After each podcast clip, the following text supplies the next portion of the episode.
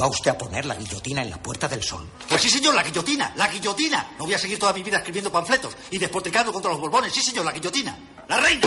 ¡Zas! Guillotina. Los chulos de la reina. ¡Zas! Guillotina. Los chulos del rey. ¡Zas! Guillotina. Los ministros. ¡Zas! Guillotina. Los obispos que los rodean. Guillotina, guillotina, guillotina, guillotina. Todos guillotinados. Sí, señor, la guillotina.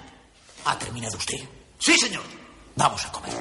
Emitiendo desde los estudios Goodyear para toda la galaxia. En colaboración con el diario.diario.es. Carne cruda.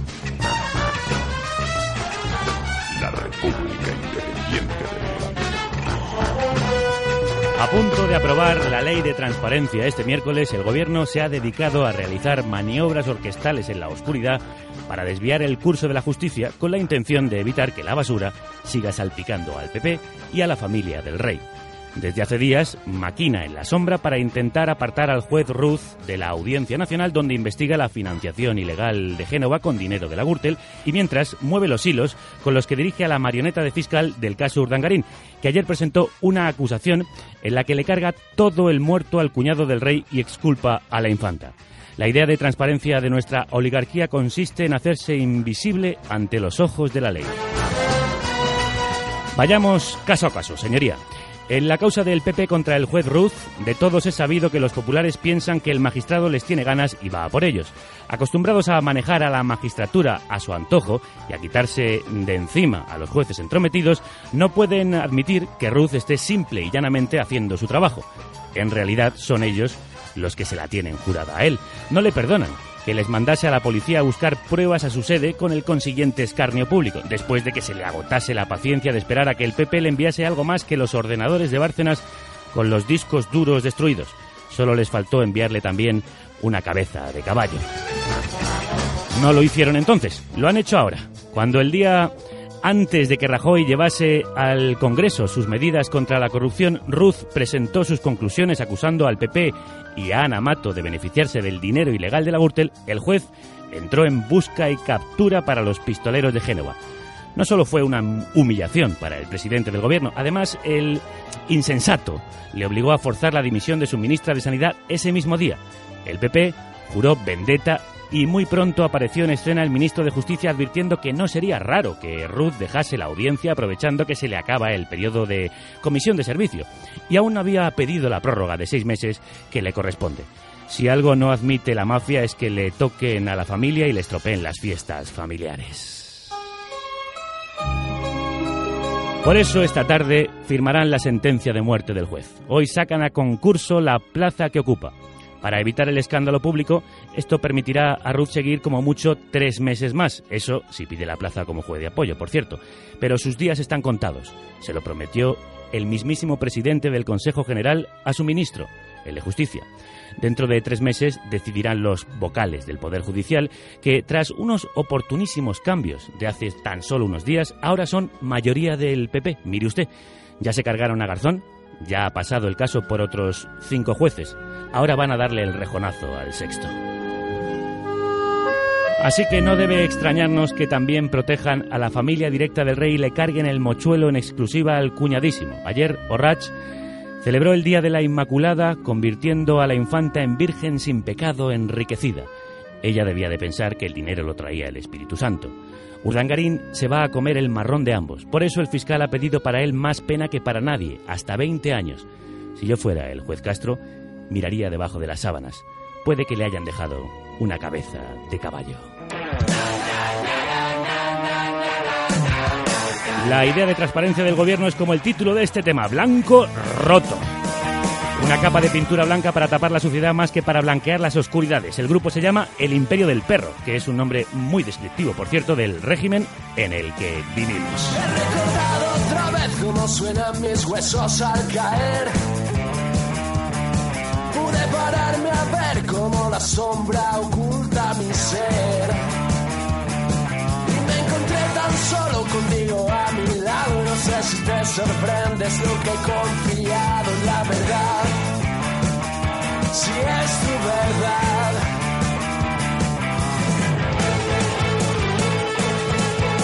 Tenemos nuestros cuerpos en el negocio.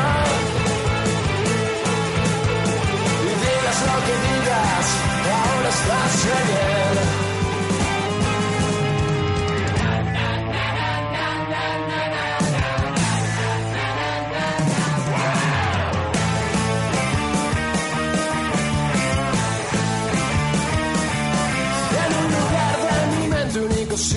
Dónde puedo estar. Hoy sale mi avión con destino hacia ningún lugar. Quiero que sientas asco si me ves reír, es lo que siento yo si me veo junto a ti tan feliz. Llegué a ser feliz.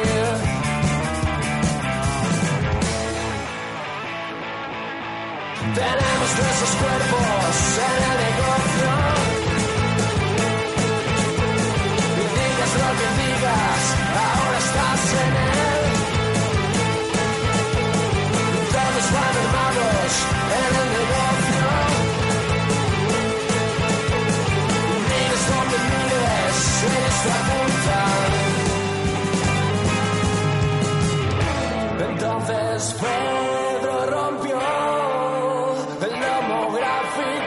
gráfico. Rudérrimas tardes, bienvenidas y bienvenidos a la carnicería sonora del diario.es, la república independiente de la radio que se emite desde los fantabulosos estudios Goodits, gracias a la colaboración de nuestros productores y productoras y de nuestro nuevo patrocinador, Canna, que ha echado raíces en esta carnicería y ha empezado a crecer.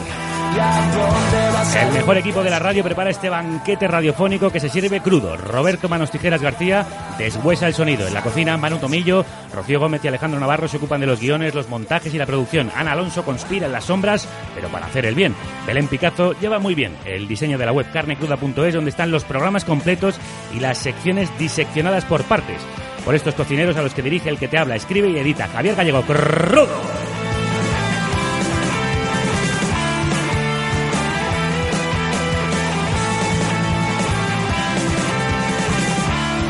El Imperio del Perro se llama este grupo que nos ha hecho llegar su EP de presentación, un EP que nos ha hecho babear como chuchos hambrientos. Hambrientos de más temas de rock carnoso, guitarreo afilado y ladridos con garra. Muy prometedor, sí señor, pero queremos más. Por cierto, de transparencia, de filtración de los secretos que el sistema oculta, hablamos hoy y hablaremos el martes que viene, ni más ni menos que con Juliana Sánchez que nos ha concedido una entrevista, la primera que da en radio en España tras la publicación de su nuevo libro cuando Google encontró a Wikileaks. Eso será el martes 16 de diciembre. Juliana Sánchez, seguro que ya has empezado a salivar como nosotros. Pues no vas a parar de hacerlo cuando escuches lo que tenemos en nuestro... Menú de carne cruda. En las sombras, conspirando contra el lado oscuro del sistema, se mueven las dos mujeres protagonistas de la nueva novela que Belén Gopelli nos presenta hoy. Y hoy también se cumplen 100 años del nacimiento de Hildegard, el asombroso caso de una mujer que fue concebida y criada por su madre para ser una de las mujeres más brillantes de su tiempo y cuando lo consiguió, su propia creadora lo destruyó. Asombrosas y apasionantes son siempre las historias que Juan Luis Sánchez descubre en los rincones más sombríos de la actualidad. Y el resto, el resto de la actualidad te la resumimos y la analizamos en el debate más fulgurante de las ondas, el de Twitter. Esos son solo algunos de los platos de hoy. Sígueme para descubrir el resto. Sígueme a un lugar secreto. No se lo digas a nadie y cierra la puerta detrás de ti. Quiero enseñarte algo. Toma, ábrelo. Aquí hallarás las claves para encontrarlos, las palabras por las que le reconocerás, las contraseñas para entrar dentro y ser uno de ellos. Solo tienes que seguir lo que ahí dice, recorrer los pasadizos que te llevan hasta otros y otras como tú. Ya sabes a lo que me refiero. Te hablo de la resistencia, claro, de los que se preparan para la contraofensiva en las sombras, los comités de la noche. Lee, ándale, las palabras de este libro te conducirán a ellos. El libro nos entregó un secreto más lúcido y poderoso que destellaba en su interior. Algo así como saber que incluso ante la imposibilidad de que la victoria se produzca a corto y medio plazo, es preciso que la resignación no sea el único camino. Y que esa es una verdad irrenunciable, que no abandonaríamos justo en el momento en el que pensábamos que tal vez, que acaso, que después de tantos años existía una remota pero accesible posibilidad de ganar.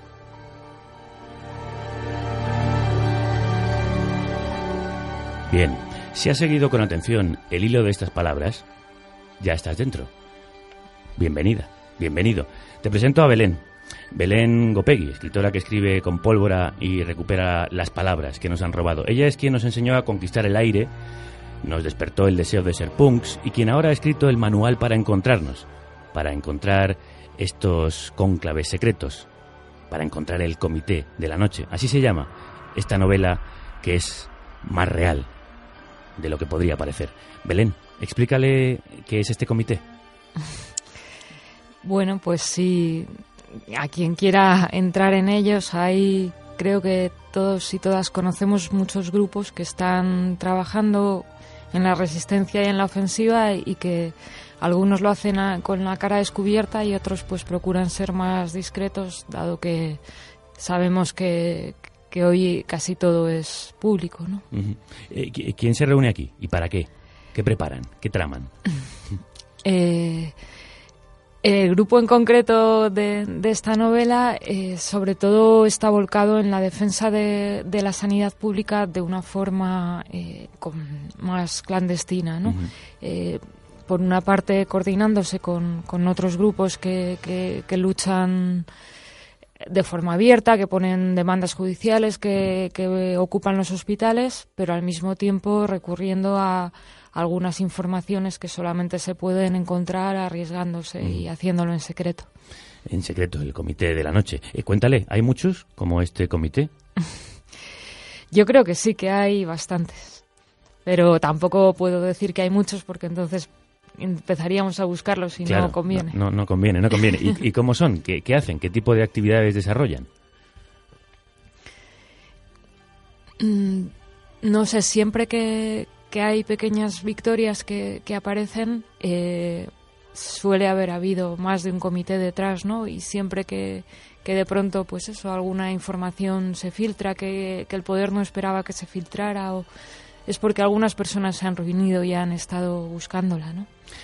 Casi siempre estamos conectados a las redes, eh, husmeando por los rincones, nos colamos por las grietas, pero también tenemos que encontrarnos cara a cara, vernos. Eh, dile por qué, explícale por qué no basta con hacer la resistencia en la red. Creo que, la red es un camino que nos ha unido mm, y que también nos ha dado voz, ¿no? Como, como hablar aquí, ¿no? Hace mucho tiempo no, no habría sido posible, ¿no? Pero, pero también hay que trabajar con, con el cuerpo porque somos cuerpos y, y la lucha al final se hace cuerpo a cuerpo. Y de eso hablas mucho en el comité de la noche, de personas que se encuentran o conocen a veces por la red, pero al final hay mucho cuerpo a cuerpo.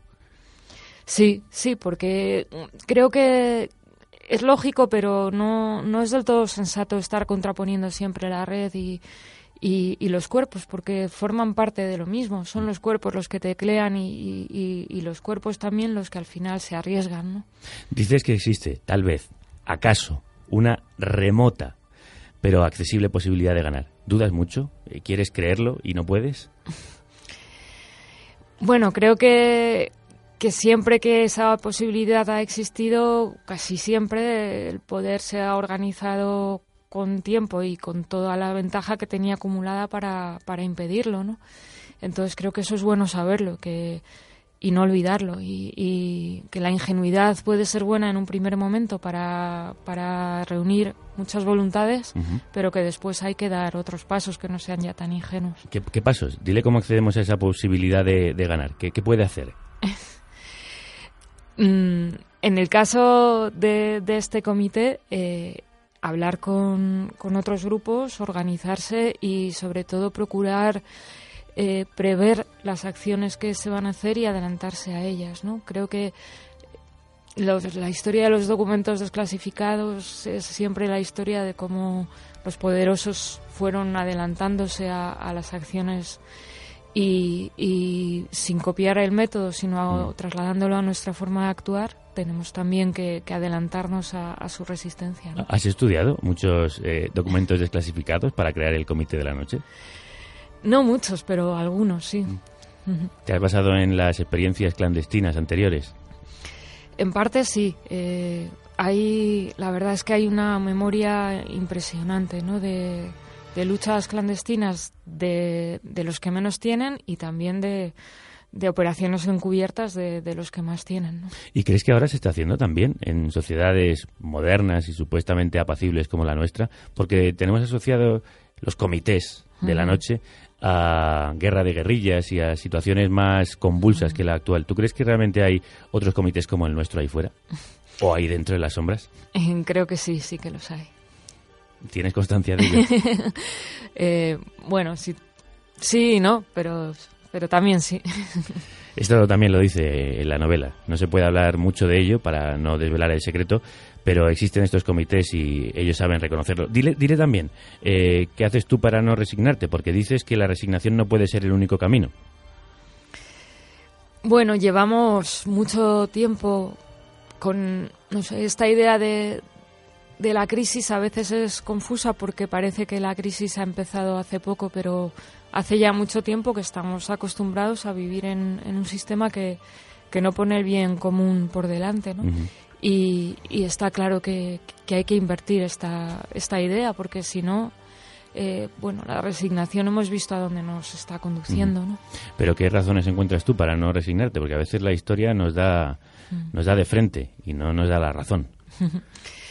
No, lo que pasa es que la razón no es lo único importante, ¿no? Podemos tener razón y, y que no sea el momento oportuno o que no estemos con las personas adecuadas para tenerla o, o tener razón sin tener compasión, ¿no? Hay se tiene que unir todo y yo creo que este es un momento donde muchas cosas que estaban separadas se están uniendo y eso sí que sí que da fuerza para seguir. Me gusta esa idea, que lo que estaba separado se está uniendo. Yo creo que ya sabes suficiente sobre el Comité de la Noche. Expliquémosle ahora la misión para la que le hemos reclutado. Le reproduciré el mensaje por el que empezó todo. Una farmacéutica plantea pagar 70 euros semanales a los parados que donen sangre. Grifols, tercer productor mundial de hemoderivados, pide al gobierno que permita a los donantes españoles cobrar por el plasma para dejar de importarlo. La empresa pagaría por las donaciones unos 70 euros semanales, lo que sumando a la prestación de paro es una forma de vivir. Creaste el Comité de la Noche por esta noticia, Belén. ¿Por qué? ¿Qué te hizo pensar? ¿Qué te removió? Mm, Lo que sobre todo me removió fue la alusión a, a los parados, ¿no? Hay un debate siempre desde la venta de órganos a, en, en otro nivel absolutamente distinto, la prostitución. Hay un debate sobre qué es lo que se puede comprar y lo que se puede vender, donde hay argumentos de todo tipo, ¿no? Pero lo que creo que es innegable es que lo que no se puede es utilizar el paro como un sistema de, legítimo además de decir, bueno, sé que estas personas tienen necesidad y por lo tanto es a ellas a quien les voy a comprar el plasma, ¿no? Es decir, primero creo un sistema donde el paro es consustancial, Ah. porque no puede haber capitalismo sin, sin paro, y después me aprovecho encima para sacarles la sangre, ¿no? Y, y de ahí ideaste una acción de respuesta. No hace falta que le cuentes todo, ya lo, lo irá descubriendo, pero dile al menos a qué se enfrenta. ¿Cuál es la trama? Bueno, la trama consiste en que no siempre las leyes salen porque unos señores y unas señoras se reúnen en el Congreso para decidir qué es lo que sería más justo, ¿no? Sino que muchas veces son las presiones de determinados grupos, como bien sabemos, las que fuerzan un cambio de ley, ¿no? Y ante esas presiones hay que reaccionar antes de que el cambio de ley se produzca. Eh, pero explícales con quién va a trabajar codo a codo. Explícales quién son, por ejemplo, Alex y Carla. Bueno, pues Alex y Carla son dos personas de, de este comité que lo que quizá uno de los rasgos distintivos que tiene es que es un comité internacional, ¿no? Llega un tiempo en que es fácil estar conectados y hay esa lucha se puede producir en, en varios países al, al mismo tiempo. En este caso están relacionados con, con Eslovaquia y con la ciudad de Bratislava porque es allí donde se está produciendo la, la batalla. Eh, son dos mujeres las protagonistas de esta historia y, y agentes de este comité. ¿La revolución será femenina o no será? Desde luego, si no, si no incorpora eh, a la mitad de la humanidad, pues no será. Pero, Pero en tu caso además son protagonistas. Yo diría que incluso por encima del protagonismo que tienen los hombres, que ahora veremos Mm. que tienen un papel más secundario. Incluso a veces ocupan el que han ocupado las mujeres eh, habitualmente en la historia. Sí, bueno, es que es lo de siempre, ¿no? Que esta pregunta nunca se hace a la inversa, ¿no? Lo normal es que en la medida en que las mujeres cada vez tienen eh, más protagonismo social, también lo tengan narrativo, ¿no? Lo que pasa es que a veces incluso es inferior el social y, la, las narraciones lo que intentan es eh, colocar las cosas al nivel que claro, deberían precisamente estar. empujar, ¿no? Exactamente. ¿Y, y, y crees que son las mujeres las que harán el cambio que necesitamos? Creo que parte de valores que están presentes en, en, el ecofeminismo son imprescindibles para el cambio que necesitamos y sin esos valores no. Por ejemplo. Por ejemplo, pues la, la, la conciencia de la vulnerabilidad, ¿no? La conciencia de que, de que somos cuerpos frágiles y que necesitan cuidados, ¿no? La conciencia de que estamos en una tierra que también es frágil y, y también necesitan cuidados, ¿no? Y, y, la conciencia de que, puesto que se ha sido un género explotado, lo último que se quiere es una sociedad donde alguien explote a otras personas. ¿no? Eh, también, como te decía, hay hombres en la novela, pero no son los héroes que van a la batalla, sino los que se quedan cuidando, precisamente con los cuidados, o los que escriben las aventuras de ellas. Uh -huh. eh, la primera revolución es cambiar los roles. Por lo menos no, no dejarlos fijos sin cuestionar y sin que se sepa por qué, excepto por la obligación y el poder de quienes los imponen. ¿no? Uh -huh. Bueno, y creo que ya está preparada para empezar a trabajar para nosotros, Belén. eh, solo una cosa más que debes saber. Es una canción, nuestro himno, por decirlo así. Eh, si se lo oyes cantar a alguien, sabrás que es una de las nuestras. Es una señal de reconocimiento entre nosotros y también de auxilio. La cantamos cuando estamos solos o solas para sentirnos más acompañados, pero también a veces cuando nos reunimos, como en la presentación del libro de Belén, en la que su amiga Sonia Pinto la cantó así. Necesitas una fuga catatónica nocturna, un viento breve, al edén de un sábado, donde una ave miope te espera leve. De las malas colisiones no te puedes escapar, candil de nieve.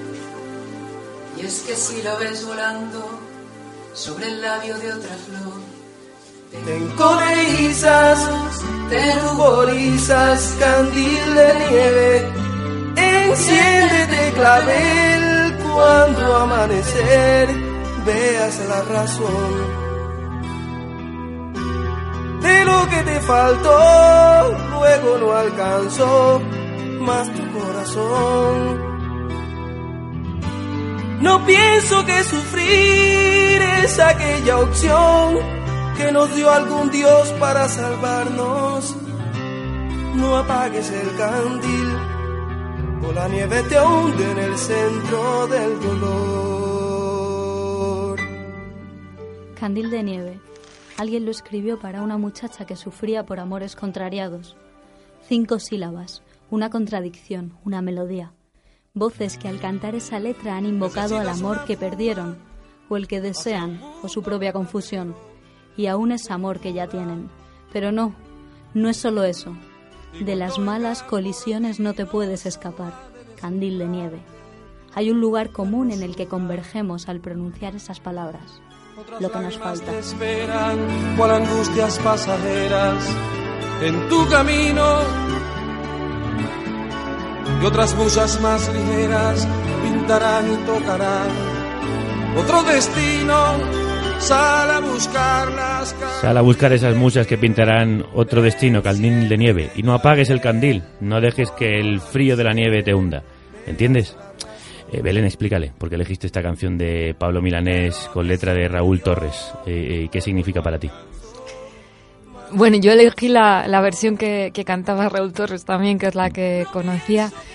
Y lo que me, primero me llamó la atención fue esa mezcla, ¿no? De candil de nieve como, como la contradicción, que sabemos que es lo que mueve el mundo y, y lo imposible. Y me parecía que eso era un imposible que se hacía posible, ¿no? Uh -huh. Y bueno, no es que sea exactamente un himno, porque hay, hay otras canciones que también han estado muy presentes y que casi parecerían más un himno, ¿no? Uh -huh. Como la de Ciudad Vampira. De, la escucharemos de para terminar. Ah, sí, mira, sí, qué sí. bien. Pero, pero sí que en esa canción mmm, lo que me gustaba es que es una letra que en principio es, es extraña, que la oyes y a lo mejor no parece tan clara, ¿no? Uh -huh y que, bueno, es justo el fragmento que ha leído, que junto a, a, la historia que en principio cuenta, que es una historia simple de desamor, está contando otras muchas cosas, ¿no? No, no lo ha leído, era Alex, que estaba hablando. Ay, no me he dado cuenta. ¿Y, y influyen mucho las canciones en tu escritura? Porque haces muchas referencias y de hecho en el- a lo largo de este recorrido que estamos haciendo por las claves del Comité de la Noche vamos a ir escuchando canciones que propones. Sí, sí, yo creo que, que se escribe, bueno, con muchas otras cosas en la cabeza, a veces con imágenes y en mi caso muchas veces escribo con, con músicas y con estribillos. Candil de nieve, cinco sílabas, una contradicción. Eh, cuando más frío hace, más nos hemos encendido y calentado unos a otros.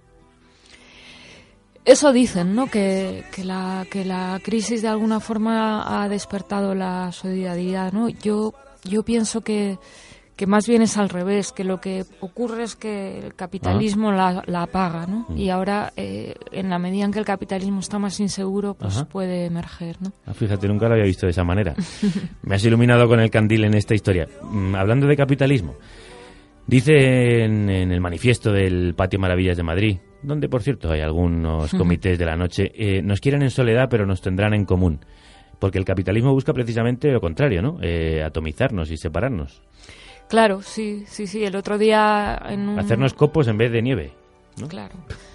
Sí, hablábamos el otro día en, un- en una tertulia sobre el libro que organizan ahí en Cercedilla, ¿no? Como el contrato, el supuesto contrato de trabajo entre dos supuestas personas libres, que es la esencia del capital, es justo lo, lo que nos empieza a enseñar que, que- que somos seres solitarios tú solo frente a quien te contrata, ¿no? Y, y no es así, ¿no? Bueno, para no- eso está la negociación colectiva. Para eso estaba, que ya la están acabando con ella. También, efectivamente, con la reforma laboral. Por eso hay que crear también otro comité de la noche para mm, mm, mm, rehacer el camino desandado. De las malas colisiones no te puedes escapar. Candil de nieve, decía esa letra. Hay muchos y muchas que lo han intentado, que han intentado hacerse los sordos y los ciegos como si no hubiéramos colisionado. Muchísimo, sí. Yo por lo menos no paro de leer artículos en la prensa convencional de donde se niega o donde se considera que bueno, que esto es un mal momento por el que estamos pasando, que, que no, no hay causas que hayan generado estos efectos, sino que bueno, que ha sido mala suerte, ¿no? ¿Y por qué crees que lo ven así? Como si fuera eh, efectivamente un desastre natural, más que un- una estafa perfectamente planificada. Porque verlo así permite pensar que eso, si hoy llueve, mañana saldrá el sol y no somos responsables ni de la lluvia ni hoy ni del sol que, que no va a salir mañana. Claro. Eh, eh, a veces hace referencia en el Comité de la Noche a uno de los lemas de este programa. Quiero que se levanten todos y que vayan a sus ventanas, que las abran y que saquen la cabeza gritando Estoy más que harto y no quiero seguir soportándolo. Cu- cu- ¿Cuánto hartazgo somos capaces de soportar? Me encantaba esa película Sí. y es un grandísimo. Network. Sí. Nosotros lo hemos utilizado muchas veces para abrir este programa y que la gente salga a las ventanas a gritar estoy más que harto y no quiero seguir soportándolo. ¿Qué hace falta para que la sociedad eh, entera reaccione? ¿Y cuánto hartazgo, como te decía, somos capaces de meter en este cuerpo? Mm. Es el primer paso, ¿no? Y yo creo que el primer paso se dio, por ejemplo, en el, en el 15M, ¿no? Lo que pasa es que después hay que unir ese hartazgo y convertirlo en, en organización, en comités, en grupos, en- y eso es lo que creo que está empezando a ocurrir, ¿no? ¿Se está haciendo bien? No sé si bien, porque hacerlo bien es complicado, porque siempre partimos de- en situación de desventaja, ¿no? O sea, cuando, cuando estás todo el día trabajando en malas circunstancias, llegas muy cansado a casa, Claro. meterte luego en una reunión no es lo mismo que si esa reunión te la pagan con canapés y desayunitos, en no sé qué. Claro, eh, y en un local estupendo y no y entonces es complicado, pero yo creo que se está haciendo cada vez más y sobre todo desde distintos espacios y eso me parece muy bien. ¿Y el Comité de la Noche, la novela, pretende hacer reaccionar?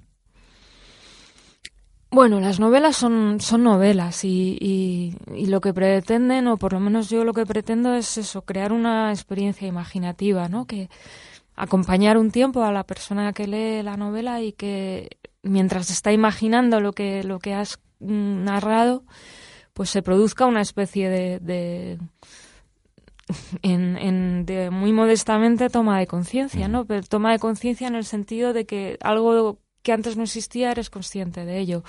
De ahí a ya las grandes palabras como reaccionar, creo que no, que para eso harían falta miles de novelas unidas, ¿no?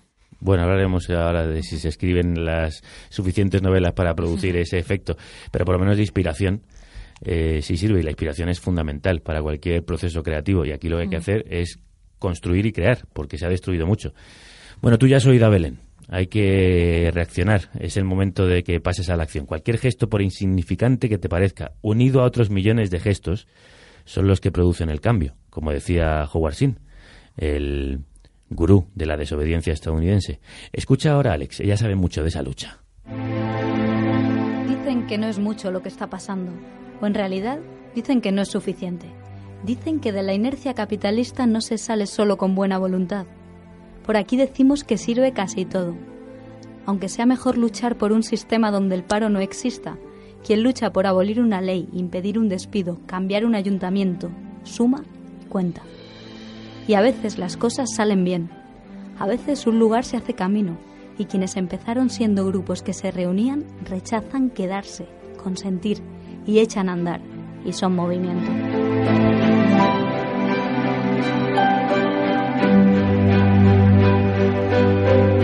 ¿Estamos creando algo nuevo o solo echando el freno de mano, como dice Alex en un momento de la novela? Ese es uno de los debates constantes, ¿no? Yo me inclinaría más, creo que Alex lo dice en un momento de desánimo, ¿no? Pero yo, yo me inclinaría a pensar que podemos crear algo nuevo, ¿no? Que estamos haciéndolo, aunque eh, simplemente si ese algo es poner el freno de emergencia ya será muchísimo. Mm. Sí, pero luego habrá que arrancar el coche o, o la burra en otra dirección. Claro, pero pero bueno, ya, ya, ya si paramos el desastre, eh, bueno, habremos y, y además parando tendremos también calma, porque el problema es que ahora todo va demasiado deprisa, ¿no? ¿Y, ¿Y qué más habría que hacer? ¿Cómo salimos de esa inercia capitalista que nos lleva tan deprisa y que no nos deja ni pensar? Ah, si yo lo supiera. bueno, pero igual estás viendo experiencias de otros sí, y de claro otras que que, te sí, están ¿no? inspirando a ti. Sí, yo, yo, yo creo que, que el debate que siempre se ha tenido en la izquierda sigue, sigue el- mm, valiendo y siguen valiendo los dos términos, ¿no? De lo que siempre se formulaba como hacer cooperativas o ganar la guerra, ¿no? Yo creo que hay que hacer las dos cosas y que funcionan en los dos tiempos y no hay que renunciar a, a- a construir ya espacios que funcionen de forma diferente, pero no hay que olvidar que para que puedan de verdad funcionar de forma diferente hay que ganar la guerra Mm. simbólica y a veces real, ¿no? ¿Pero hay que hacer cooperativas para ganar la guerra o ganar la guerra para poder hacer cooperativas? Por eso yo creo que no hay que, que hay que salirse de esa oposición, ¿no? Que, que hay que hacer cooperativas sabiendo que solo podrán funcionar perfectamente cuando se gane la guerra, pero entre tanto el camino que se hayan dado será bueno y hay que ganar la guerra sabiendo que se tiene que dejar un espacio para que se vayan formando ya las nuevas relaciones. ¿no? Para empezar a ganar la guerra yo te diré lo que tiene que pasar. Lo decía Nina Simone en Revolution, como nos recuerda Belén en el Comité de la Noche. La única manera de que nos levantemos es, de hecho, que quiten su bota de nuestra espalda.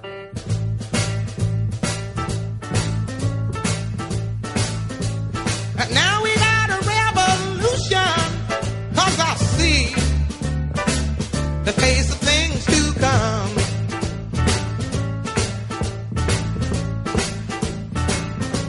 Yeah, constitution, well, my friend, it's gonna have to bend.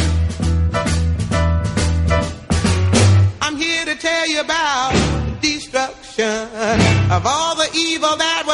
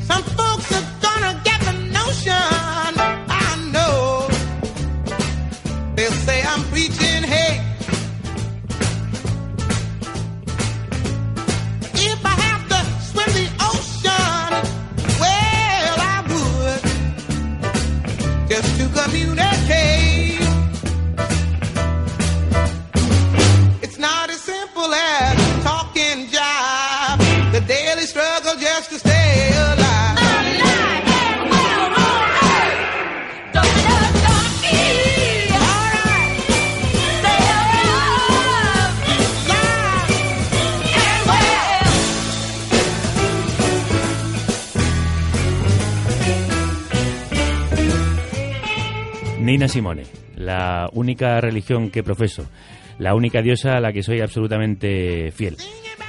Hay que esperar a que quiten la bota o revolvernos para hacerles caer. Revolvernos, revolvernos muchísimo. Bueno, pues entonces, ya sabes, es el momento de salir ahí fuera y empezar a actuar, revolverse. El comité de la noche no puede quedarse solo en las palabras y las canciones, por más que esta sea la gasolina que nos enciende. Compañeras, la misión está clara, los objetivos también. Belén, ¿por dónde empezamos? ¿Qué propones hacer? Pues eh, vamos a hacer una, una lista de, de, de los que somos, de las que somos, de las que nos podemos llegar a ser y vamos a empezar a, a planear los objetivos que queremos. Ya, ¿A por qué objetivos vamos en el comité de la, de la noche? Con- Eh, contra va- esos que trafican con nuestra sangre. Claro, vamos a, a frenar este movimiento porque eh, si no lo paramos ahora, después será mucho más difícil. ¿Y, y qué has hecho tú antes del comité? ¿En qué has participado? ¿En qué otros comités has estado involucrada? No nos escucha nadie, esto es radio clandestina, esto es un comité de la noche radiofónico, no te preocupes. Le preguntas a Alex, a Carla, a Belén. A Belén. Bueno, hace mucho, mucho tiempo ya que, que empecé en comités, algunos no, no tan clandestinos, pero quizá el que, el que más me enseñó fue, el- por ser el, el primero que duró más tiempo, ¿no? Fue la, la Escuela Popular de Prosperidad, ¿no? Ajá. Y, y allí, como, como la batalla por el local fue muy larga, pues hubo que, que hacer acciones visibles y otras que, que había que planificar con cierto secreto para que tuvieran mayor efecto y no las frenaran antes de tiempo. ¿no? Como por ejemplo. Bueno, por ejemplo, un momento en la batalla por el agua que eh, en la batalla por el local que lo que hicieron fue cortar el agua a la escuela. Ajá. Entonces organizamos una especie de, de cadena llevando agua desde la fuente de la plaza hasta hasta la escuela, ¿no? Y bueno, todo eso lo, lo tuvimos que, que planear en secreto para, para que apareciera de repente la, la cadena montada, ¿no? Los comités llevan mucho tiempo actuando, no te creas. ¿Y, y qué has aprendido tú de esas luchas que fueron tu iniciación en los comités? Bueno, aprendí mucho de una persona que ya murió, que estaba allí, que se llamaba Miguel Verdaguer, ¿no? y que hablaba de sí mismo con ironía cuando decía que, que en las asambleas su función en parte a veces era hacer pasteleo, ¿no? que era eh, intentar poner de acuerdo, ¿no? y como siempre yo en los mm, grupos más extremos ahí decíamos, no, no, no, nada de pasteleo, hay que defender y, y con el tiempo te vas dando cuenta de que, de que esa función, sin que, sin renunciar, porque, porque Miguel jamás renunciaba a lo que estaban defendiendo, ¿no? Pero intentando, intentando que los otros que, que lo veían de otra forma se acabaran a- acercando, era, era importante. ¿Esta novela entonces tiene mucho de autobiográfico? Tiene un poco, todas, todas las novelas tomas algo de, pero, pero yo he querido hacer ficción y solo ficción y la verdad es que no, no me gusta el género de autoficción porque me parece muy tramposo, ¿no? ¿Por? Pues porque creo que, que no marcas las reglas, ¿no? Si es ficción, es ficción y evidentemente tomarás materiales de la realidad, pero si es autoficción, cuando te conviene es ficción y cuando no es autoficción y, y eso no me parece... O sea, me parece que cuando lo leo no me coloca en un territorio Ah. firme, ¿no? Mm. Y aquí estamos hablando de hablar cara a cara y claramente las cosas. Oye, y aparte de comités, ¿formamos un partido? En el caso de la novela y de este comité, eh, creo que no. Creo que es un paso anterior, que hay que trabajar y a lo mejor a veces se puede trabajar con dos o tres partidos a la vez o con ninguno, pero, pero esa es una tarea diferente, ¿no? ¿Necesitaremos los partidos para esa remota pero accesible posibilidad de victoria? Sí, mm, creo que sí que los necesitaremos, pero que solos los partidos ya sabemos que nunca, nunca pueden conseguir nada, porque si están solos, eh, bueno, pues quienes los legitiman son eh, aquellos contra los que luchan, por lo tanto no ne- ne- necesitan necesitan que la ven- que la fuerza venga de algo más que los votos, ¿no? Y en ese sentido, Podemos es a una cuestión diferente, un partido distinto, porque parece que viene de esa fuerza precisamente generada en los comités.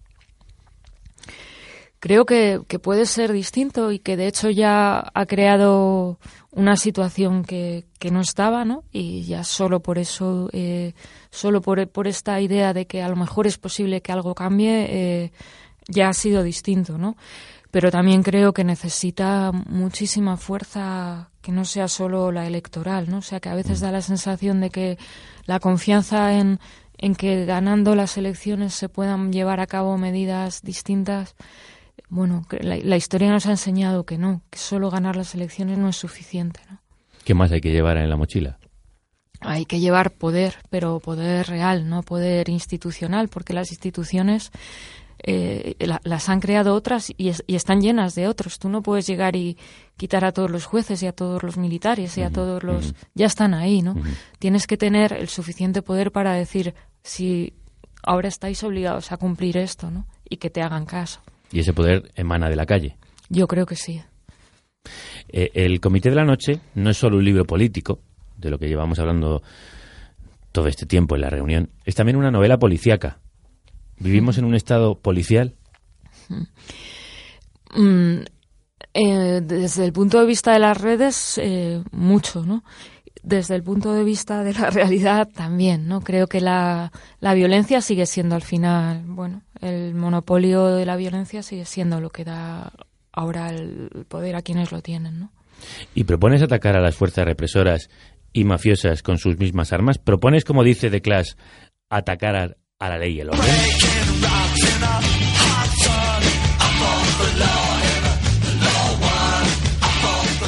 Luché contra la ley y perdí, cantaban los Clash. Hay que luchar entonces no contra la ley, sino fuera de la ley.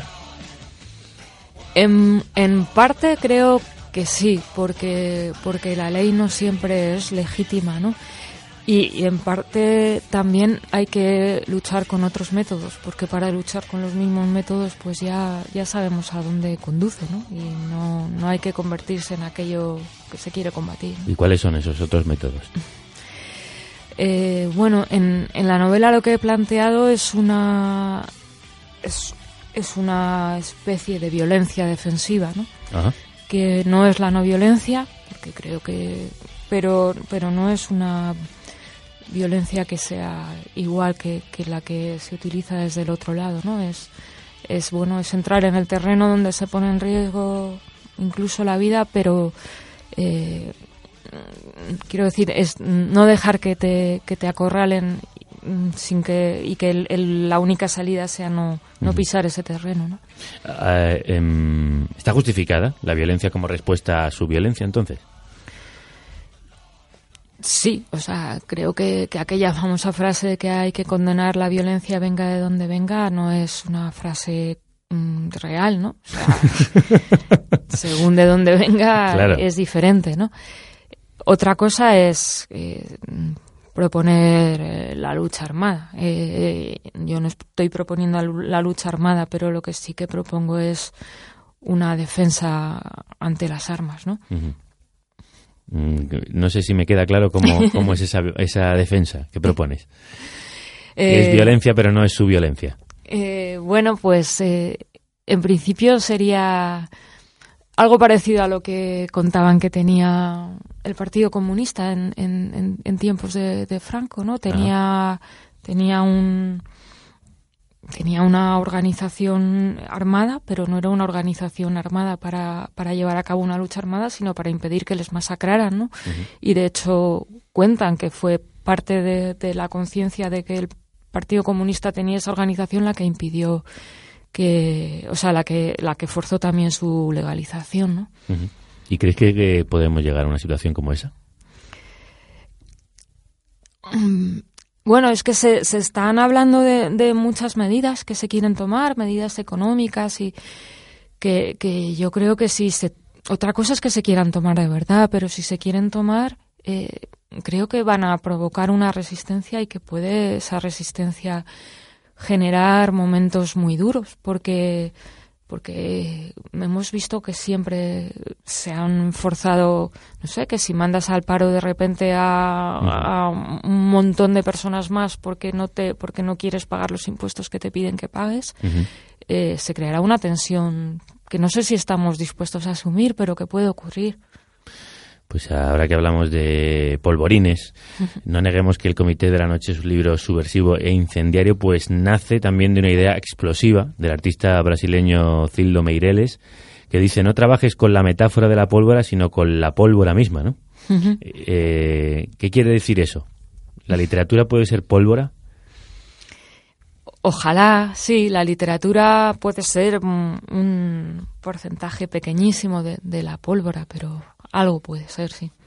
Eh, ¿Qué crees tú? ¿Que la poesía es un arma cargada más de futuro o de pólvora? de las dos, de las dos. ¿Y, y tú entiendes la literatura solo como acto político? Eh, ¿No escribirías nada que no lo fuera? ¿O todo es política? Mm, mm, sí, eh, bueno, es que claro, decir todo es política no acaba explicando demasiado, Claro. ¿no? Pero y, y yo claro que escribiría y creo que escribo muchas cosas que, que no son política. El problema es que cuando escribes de una cierta política eh, dicen que todo lo que escribes es política, mientras que todos otros, esos otros libros que escriben de otra cierta política, pues dicen que, hablan de la condición humana, ¿no? Pero yo creo que, la, la- la política es una de las cosas que nos pasan y lo que no quiero es que me obliguen a hacer una literatura donde tenga que renunciar a hablar de la política. ¿no? ¿Y la literatura española ha renunciado a hablar de la política? No, creo que hay bastante literatura que, que habla y lleva tiempo hablando de la política. Lo que sí creo es que esa literatura es la que menos potencia de difusión tiene porque los medios convencionales, que son quienes podrían difundirla, no lo hacen. ¿Nos han robado también la cultura? La cultura es que casi siempre ha estado, eh, decía Bertolt Brecht, ¿no? Para bendecir a los poderosos, ¿no? Y lo contaba también Cernuda muy bien, ¿no? Que, que era un ornamento en, en, en la casa de, de los poderosos, ¿no? Y ha habido siempre otra tradición, un, un hilo rojo que, o del color que queramos, pero, pero un hilo combativo y también rojo, que, que ha querido que la cultura sirviera para muchas otras cosas, no solo políticas, porque ha habido cultura popular que, que simplemente fomentando la alegría y, y los bailes y otro tipo de era era ya en sí misma revolucionaria no hacer cultura política no, no supone solo hablar de partidos Claro. ¿Y, y crees que la literatura española actual eh, está hablando de lo que tiene que hablar? ¿Está afrontando mm, la crisis, la estafa como, como tendría que hacerlo, como están haciendo los otros comités? ¿Hay comités de la noche literarios? Hay algunos, sí, sí que los hay. Mm, mm, Mi idea es que la, la crisis eh, es una metáfora eh, equívoca, porque yo, yo creo que, que la crisis viene de antes, ¿no? Entonces hay una literatura que toma la crisis como si fuera algo de ahora, como si fuera un paisaje, ¿no? Que, Ajá. Que a mí no me parece que sea tan efectiva. Y hay otra literatura que a lo mejor sin, a- sin hablar directamente de la crisis, pero contando cómo se hacen nuestras vidas, pues está, está hablando de, eso, de que vivimos en un sistema donde es, es difícil que te dejen vivir con, con calma, ¿no? Por eso hay poetisas y escritoras como Belén Gopegui o como Patti Smith, que nos recuerdan una y otra vez que el poder realmente está en la gente. A través de la palabra, por ejemplo, o del baile, se puede recuperar ese poder de quienes nos quieren quietos.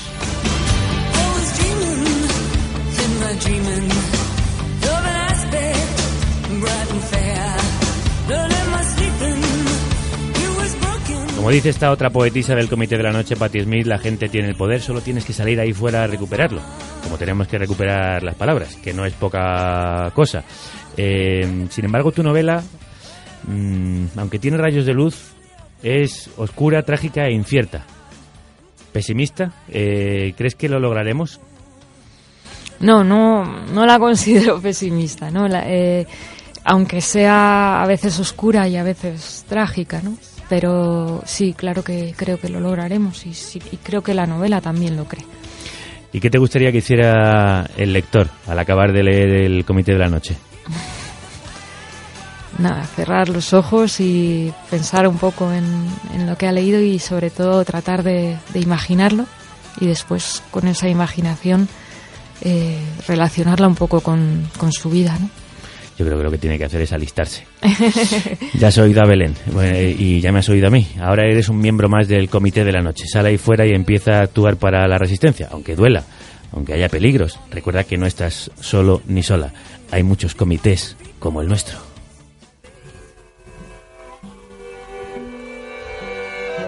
Podemos pensar que se equivocaban, que en el fondo quienes se rebelaron, quienes cayeron, quienes volvieron a empezar en otros cuerpos, fueron locos y locas de la tierra. Podemos asentir cuando nos dicen que tendrían sus oscuras razones, cuando nos piden olvido. Sin embargo, no podemos dejar de saber que si no hubieran luchado, esto no sería un mundo, sino un agujero. ¿Qué circunstancia esta en la que los avances cuentan su peso en lágrimas? Pero las lágrimas serán contadas. Vivo en la ciudad más triste que jamás una mente triste pudo imaginar. Vivo y no concibo escapar. Vivo en la ciudad más triste de este país.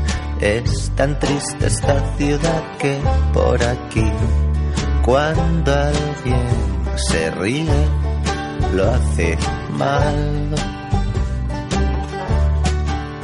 Y ves mujeres lobo cuando hay luna llena, pero amanece y se mueren de pena. Y es que así de triste es la ciudad. Vi a gente triste en el autobús, vi a gente triste en la avenida Schur, vi más gente triste en el molinón. Vi a gente triste y cambié de. Tras la introducción de Mursego, Nacho Vega es otro miembro de ese comité de la noche que es la Fundación Robo, en la que participa, por cierto, Belén Gopegui, canta Ciudad Vampira, otra de las canciones que inspiró tu novela. Belén, ¿por qué? Me lo contaste al principio, ahora rematamos con ello. Sí, bueno, por esta idea de, de- de juntarnos para, para, matar, para matar vampiros y para salir a destripar y porque me gustaba mucho también eh, la, la imagen de reparar esta tristeza desde hoy, ¿no? Creo que, que es lo que quisiera también mi novela, reparar esta tristeza desde hoy. Pues salgamos a matar vampiros y a reparar tristezas. Gracias, Belén. Nos vemos en las calles, en los comités de la noche. No se lo digas a nadie. En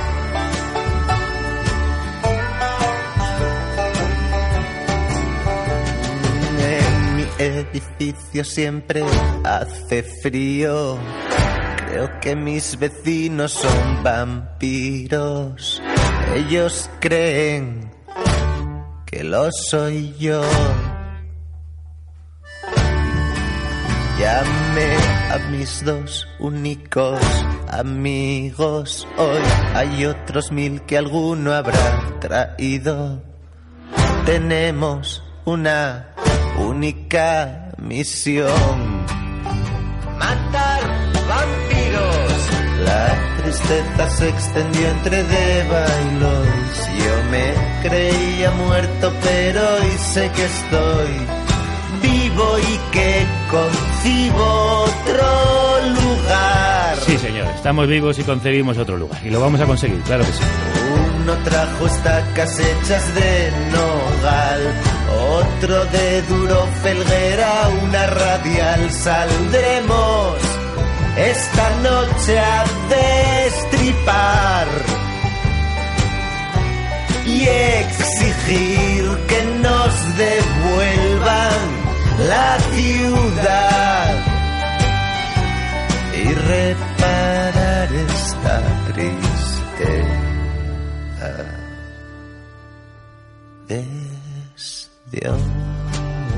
La portada de Resituación, el último disco de Nacho Vegas, es una foto del siglo XIX de dos mujeres lesbianas, una vestida de mujer, la otra de hombre, con una cuchilla de barbero en la mano. Son una representación de Alice Mitchell y Freda Ward, dos amantes de 19 y 17, 17 años cuya historia acabó trágicamente. En 1892, Alice le cortó el pescuezo a Freda con la cuchilla.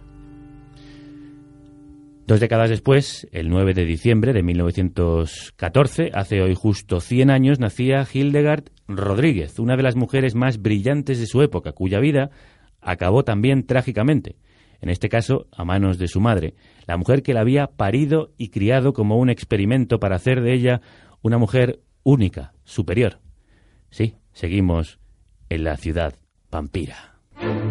Cada mujer debería conquistar por sí y para sí los derechos que en cada caso mereciese. Y solo debiera también ser plenamente acreedora a administrar sus bienes, a educar a sus hijos, a dirigir su hogar, la que acreditase una personalidad independiente para no necesitar del consejo ajeno, y no fuera a incurrir en el defecto lamentable de ser simple juguete de un director espiritual. Escuchabais una recreación de documentos, el programa de Radio Nacional con la voz de una mujer que conocéis perfectamente. Nutre de ideas locuerdas este programa. Ana Alonso pone voz a Hildegard, una extraordinaria mujer que hoy cumpliría 100 años. A Marta Peirano, jefa de cultura del diario.es, le apasiona su historia, nos lo contó, nos lo dijo hace un mes, que se cumple el centenario del nacimiento de Hildegard. Y nosotros, que somos gente de bien, la hemos traído a esta carnicería. Marta, crudos días. Buenos días, es, es su, es su bautismo de fuego. La vamos a, a iniciar en estas líderes radiofónicas, así que tratádmela bien. ¿Quién fue Hildegard y por qué te apasiona tanto?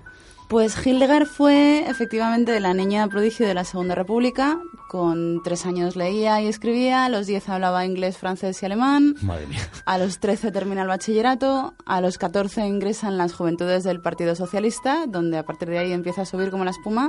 A los quince empieza a publicar artículos en El Socialista y otros periódicos así como molones de la época. ¿Qué hemos hecho nosotros con nuestra vida, Marta? Bueno, si ves cómo acaba. sí, sí, ya, ya sé cómo acaba, pero en fin, continúa, ¿qué más? Bueno, se licencia en Derecho a los 17, empieza medicina, funda la Liga Española por la Reforma Sexual, Ajá. presidida por Gregor- Gregorio Marañón, que además la hace secretaria, y a los 18 años su madre le pega cuatro tiros y la mata. Eh, En fin, fin de la historia, muchas gracias por venir. No, eh, ya en serio, una tragedia griega. ¿Qué ocurrió para que la utopía se convirtiera en tragedia? Pues ocurre que Hildegard no era efectivamente una niña normal, sino que era una niña proyecto. ¿no? Su madre era una ferrolana muy estrafalaria que nació en 1890 y a pesar de todo consiguió ser feminista, libertaria y atea. Todo eso en uno, madre mía, otra adelantadísima a su tiempo. Otra adelantadísima, por lo visto, como la educaron en casa y se educó leyendo libros de su padre, que era un abogado así como de buena familia, Ajá. que tenía la casa llena de, de libros de pues como de socialismo utópico y cosas así. Entonces ella como que planeó, eh, se emborrachó mucho con la idea de crear una nueva generación de, de, de gente como, como mejor. Esa idea que luego cogió, por ejemplo, el nazismo, ¿no? De crear una raza perfecta, ¿no? Gente, ser- seres superiores. Ella estaba muy flipada con la eugenética y ahora parece todo como muy, como muy feo, pero en realidad los progres de la época era un poco como su teoría de moda, ¿no? Como Ah. que se podían conseguir seres perfectos simplemente seleccionando y, y emparejando a la gente como de maneras apropiadas. Y educándolos también con, con intensidad. Así que quiso crear una genia y lo consiguió, ¿no? Lo hizo. Exacto, se puso, se puso en marcha pues buscando sí un hombre que le pareció eugenéticamente apropiado, que resulta ser un cura de la Marina Mercante. Se lo busca cura porque ella quiere un hombre que no reclame luego eh, la paternidad. Ajá. Entonces se pone de acuerdo con este señor, dice que en tres sesiones ya se queda embarazada Ajá. y con el dinero que hereda de la muerte de su padre se va a Madrid y, y entonces pues el, el, el 9 de diciembre de 1914 nace Hildegard.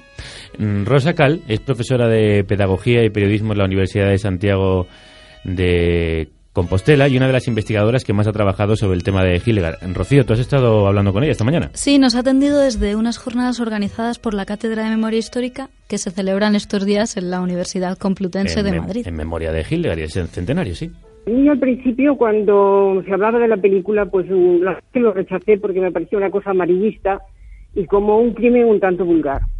Pero mm, después descubrí que no, que, que, que eso había sido un proyecto de una mujer.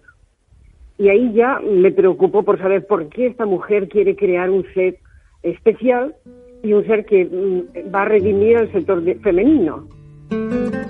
Y esta historia la cautivó a Rosa Cal. Escribió en 1991 un libro que nos ha contado Marta, que, que, bueno que ya se ha documentado bastante con él, que es A mí no me doblega nadie, Aurora Rodríguez, su vida y su obra. En este, este, libro lo define la propia Rosa Cal como la primera biografía de Aurora Guzmán. Aurora Guzmán, no sé si lo hemos dicho, la madre de Hitler. Aurora Rodríguez, perdón. Eh, eh, esta tarde estará en el Ateneo eh, de Madrid, en Rosa Cal, junto a la destacada feminista Lida Falcón, el representante del Ateneo Ferrolano, Eliseo Fernández, y la Cátedra de Memoria Histórica.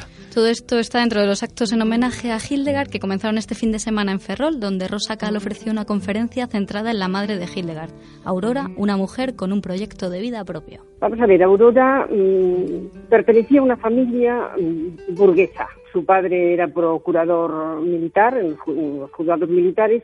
Ella vivía un ambiente muy distinto al que tenían el resto de las mujeres.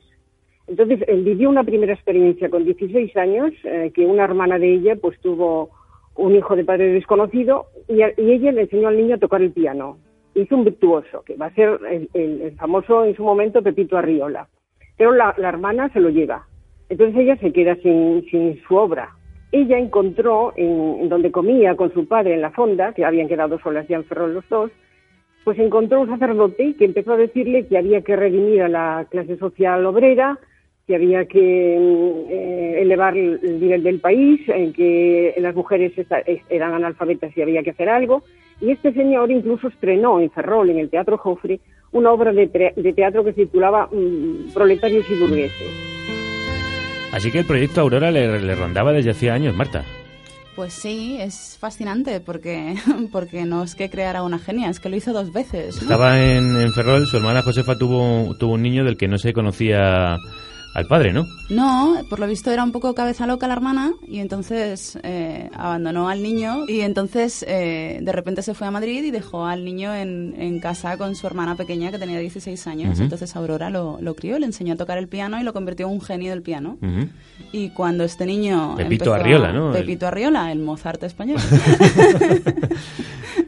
Y, y, bueno, y cuando este niño empezó a mostrar como un talento como sobrenatural para el piano, pues uh -huh. eh, la hermana lo reclamó y a, y a, esta mujer Aurora le dio como mucha rabia, ¿no? Porque, pues, yo qué sé, se hizo tan famoso que la reina María Cristina lo apadrinó y la, le pagó los estudios, lo mandó a Alemania a estudiar ah. con Strauss, ah. fue una cosa así muy loca y entonces de repente la hermana lo quiso de vuelta, ¿no? Y se y, quedó y, sin juguete. Y, por eso ella quería tener su propio juguete, su propia niña, para que no se la quitase nadie, ¿no? Exacto. ¿Y, cómo lo hizo? ¿Cómo creó el genio de Hildegard? Jo, si hubiera un libro que explicara específicamente... ¿Cuál fueron los, ¿Cuáles fueron los métodos uno tras otro, no? Exacto, yo creo que sería un éxito de ventas políticamente incorrecto, pero, Sin pero duda. hacía cosas como, yo qué sé, pues tenía una dieta particularmente como, como nutritiva, eh, hacía unos ejercicios que ella llamaba calisténicos, que son, bueno, yo qué sé, jumping jacks, y, y, hacía cosas como despertarse cada media hora, pues se ponía un reloj con alarma para despertar cada media hora por la noche para cambiar de posición para que el feto como que no, como que se desarrollara de la misma manera. O sea que desde el inicio hizo el experimento eh, con detalles, no, no, dejó nada al azar, no solo cuando no. nació, sino antes de ello. Y cuando ya nació, ¿qué, qué, le, qué le, enseñó? ¿Cómo, ¿Cómo vivió Hildegard? Pues vivió con su madre pisándole los talones en todo momento. Ella la llevaba, cuando empezó a llevarla al colegio, la llevaba al colegio y la traía. Cuando la niña empezó a relacionarse con pues las juventudes socialistas ah. y todo esto, su madre siempre estaba allí. Cuando iba a hacer exámenes, ella estaba detrás. Cuando iba a dar conferencias, ella estaba en la sala. Eh, eh, como que fue un poco su sombra durante todo el tiempo y nunca la dejó relacionarse, nunca fue cariñosa con ella, porque ella pensaba que las, el problema de las mujeres era que se dejaban llevar por lo emocional, ¿no? Entonces Ajá. como que su talón de Aquiles era siempre ese y quería educar a una mujer que fuera perfectamente racional. Ajá. Entonces la educó en los principios de, de, la filosofía racional, la educó en el sexo, pero de la manera más técnica posible, ¿no? Entonces Hildegard escribió libros como El control de la natalidad, La rebeldía sexual de la juventud, Revolución y sexo. Eh, su monografía sobre la revolución sexual vendió 8.000 ejemplares en Madrid solo en una semana. O sea, Madre mía. Bien, lo que pasa es que era una virgen. o sea, en realidad todo lo sabía en teoría, no había practicado ninguna de las eh, de, de, los argumentos de los que hablaba en ese en ese libro. Eh, pero el proyecto, el proyecto eh, le salió mal. Hildegard a pesar de que la madre la había dominado tanto, hay un momento en que quiere ser libre, que es la incoherencia de Aurora. Aurora quiere crear mujeres libres, pero no quiere que su hija se marche. O sea, no quiere dejar libre a su hija. Y su hija muere porque ella quiere ser libre. Y, no tenía en ese momento recursos para escapar y huir de su madre. Entonces, el triunfo sí, pero ella, mm, pues, acaba con lo- la obra que había creado. Rocío. De hecho, Rosa, Rosa Cal defiende que el, que el proyecto fue un éxito pedagógicamente. Consiguió crear un, un genio, una revolucionaria en ideas sexuales y una agitadora de la izquierda elemental en aquella época. Pero el problema lo tenía Aurora, que tenía una importante distorsión de la realidad. Eso es evidente. Totalmente, la utopía se le fue de las manos. Sí, sí, creo que el crear un ser con tantas ideas tan libres eh, hizo que se le escapara el proyecto, ¿no? Era inevitable, ¿no? De repente eh, crea una niña súper inteligente, la educa en los principios de la libertad y de la, de la, la especializa en el sexo. y encima es una niña que es como la niña bonita del movimiento, ¿no? Que es como la más lista y todo el mundo quiere hablar con ella y se cartea con H.G. Wells. Toma ya, con H.G. Wells se cartea. Una Sí. niña de 15 años, 16, 17. Exacto. De hecho, cuando H.G. Wells viene a, viene a Madrid, no quiere dar ninguna entrevista, Ajá. pero quiere conocer a Hildegard. Y su madre más adelante tenía la teoría de que se la iba a llevar de secretaria y que era una especie de complot del gobierno británico para separarla del, del proyecto obrero y, y ponerle a trabajar para el imperio. El la historia es que muy convenientemente, porque esta señora era muy lista y estaba muy loca y además era muy oportunista, eh, de repente como que su hija empieza empiezan a querer ir sola a los sitios, Ajá. a tener una vida como de persona normal y entonces su madre empieza a decir que claro, que de repente ha descubierto que el padre de, Hitler, de Hildegard era en realidad un borrachín y que tenía Y una que le están saliendo ahí los genes por ese otro lado, ¿no? Exacto, y que claro, entonces esto como que hay que cortarlo un poco por lo sano, ¿no? Y en esto a mí me recuerda mucho a Lady Byron, la madre de Ada Lovelace, que era la, la pionera del- de la programación informática, que como que educó Otra niña a su- proyecto, ¿no? Otra niña proyecto, y su madre la educó como en la matemática pura y en la falta total de, de- de calor humano para quitarle un poco como los genes poéticos de su padre, que era el poeta Lord Byron. Y cuando cumplió los 18 años eh, Hildegard, eh, todo se empezó a descontrolar, ¿no? Para Aurora. Efectivamente, pasaron muchas cosas. La primera es que rompió con los socialistas, porque un año después de proclamar la Segunda República, como que empezó a ver que, que no se habían evitado determinadas cosas y que, y que y empezó a pensar que, que los socialistas habían colaborado con el régimen represor y que eran más burgueses que, que lo que lo que parecía conveniente, entonces eh, se va al Partido Federal, al Partido Republicano Democrático Federal Ajá. de Barrio Obrero y Herrán, y, y allí se enamora de un chico, eh, Abel Vilella, y, y entonces en un viaje a Valencia le dice a su madre que, que se va, que se va de casa y que quiere empezar a hacer cosas por su cuenta, y entonces cuando vuelven, cuando vuelven a casa, su madre la encierra, y por lo visto hay como dos semanas ahí que están encerradas en el ático de la calle Galileo donde vivían, donde solamente había una habitación, y arranca los cables del teléfono, cierra puertas y ventanas, no la deja comunicarse con nadie, hasta que una noche, como agotada, se va la niña a la cama y a las nueve de la mañana su madre manda a la criada a sacar a los perros de paseo y le pega cuatro tiros, dos en la frente, uno en el pecho y otro en la mandíbula. ¿Y después qué hace? Se muere. Bueno, ella se muere Hildegard, pero ¿qué hace la madre? Pues la madre eh, eh, se va a visitar a su abogado y le pregunta qué hace. Y el abogado le dice, pues igual te entregas y a ver qué pasa, ¿no? Claro. y deja una, deja una nota muy extraña en las, en las, como a los pies del cadáver de su hija. Aurora. Mm. De su hija, exacto. Y que dice que lo que ha hecho ha sido suprimir una obra sublime con un acto sublime, ya que cualquier madre es capaz de parir, pero no de matar a sus hijos. La facultad de dar vida lleva implícita la de quitarla, pero requiere un gran valor. La frialdad de sus palabras son dignas de un trastornado, una trastornada en, en este caso, ¿no? Estaba como las maracas de Machín y fue justo lo que intentó demostrar su abogado un año después en el, en el juicio.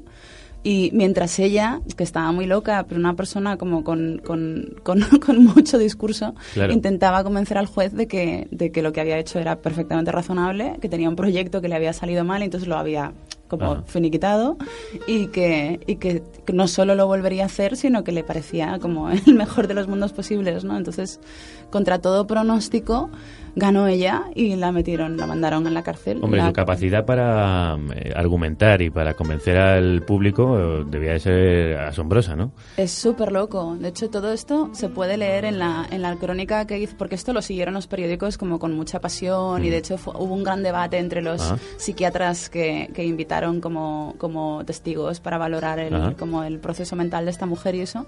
Y se puede leer todo en los archivos del ABC. Está Ah. todo ahí registrado, es una lectura súper bonita. Algo que has hecho tú, ¿no? Totalmente. Bueno, la historia también fascinó no solo a Marta Peirano, también a Fernando Fernán Gómez, que debutó en la dirección con Mi hija Hildegard en el año 1977, película de la que escuchamos este fragmento. Buenos días, doña Aurora. ¿Qué sucede? ¿Ha ocurrido algo?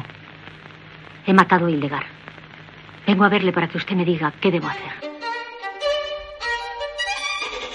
Para entender qué pasaba por esa cabecita, mm, que ella decía que no era loca, de Aurora Rodríguez, tenemos a un experto en su caso. Marta, preséntanoslo. Exacto. Guillermo Rendueles eh, encontró en los archivos psiquiátricos en Cienpozuelos, que era donde la encerraron eh, y donde murió.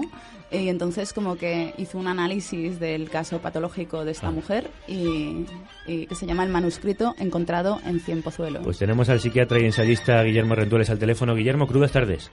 Hola, buenas tardes. ¿Qué patología tenía Aurora Rodríguez, aunque ella negaba eh, tener ningún trastorno?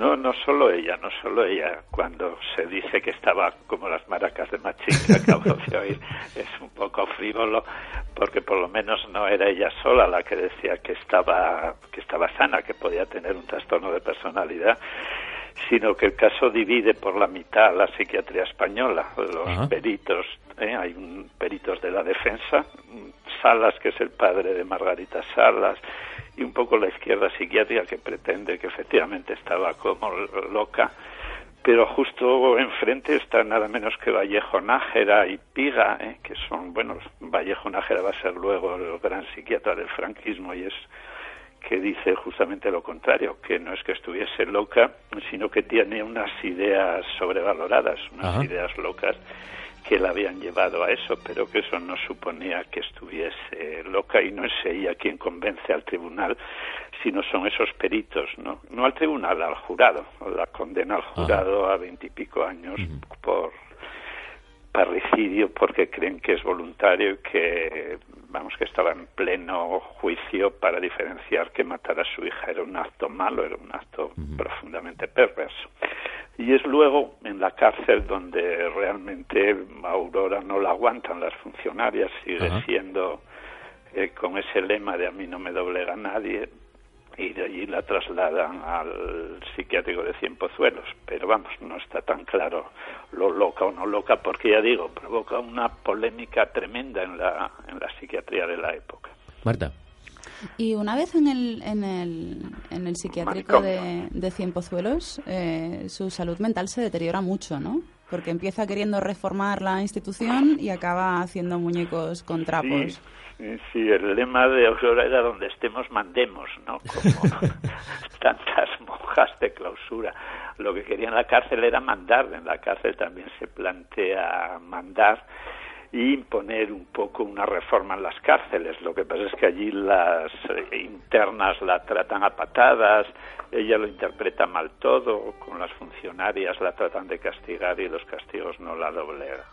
Y en el manicomio, en cambio, tiene al principio una mejoría espléndida. Le parece que ha encontrado su lugar exacto.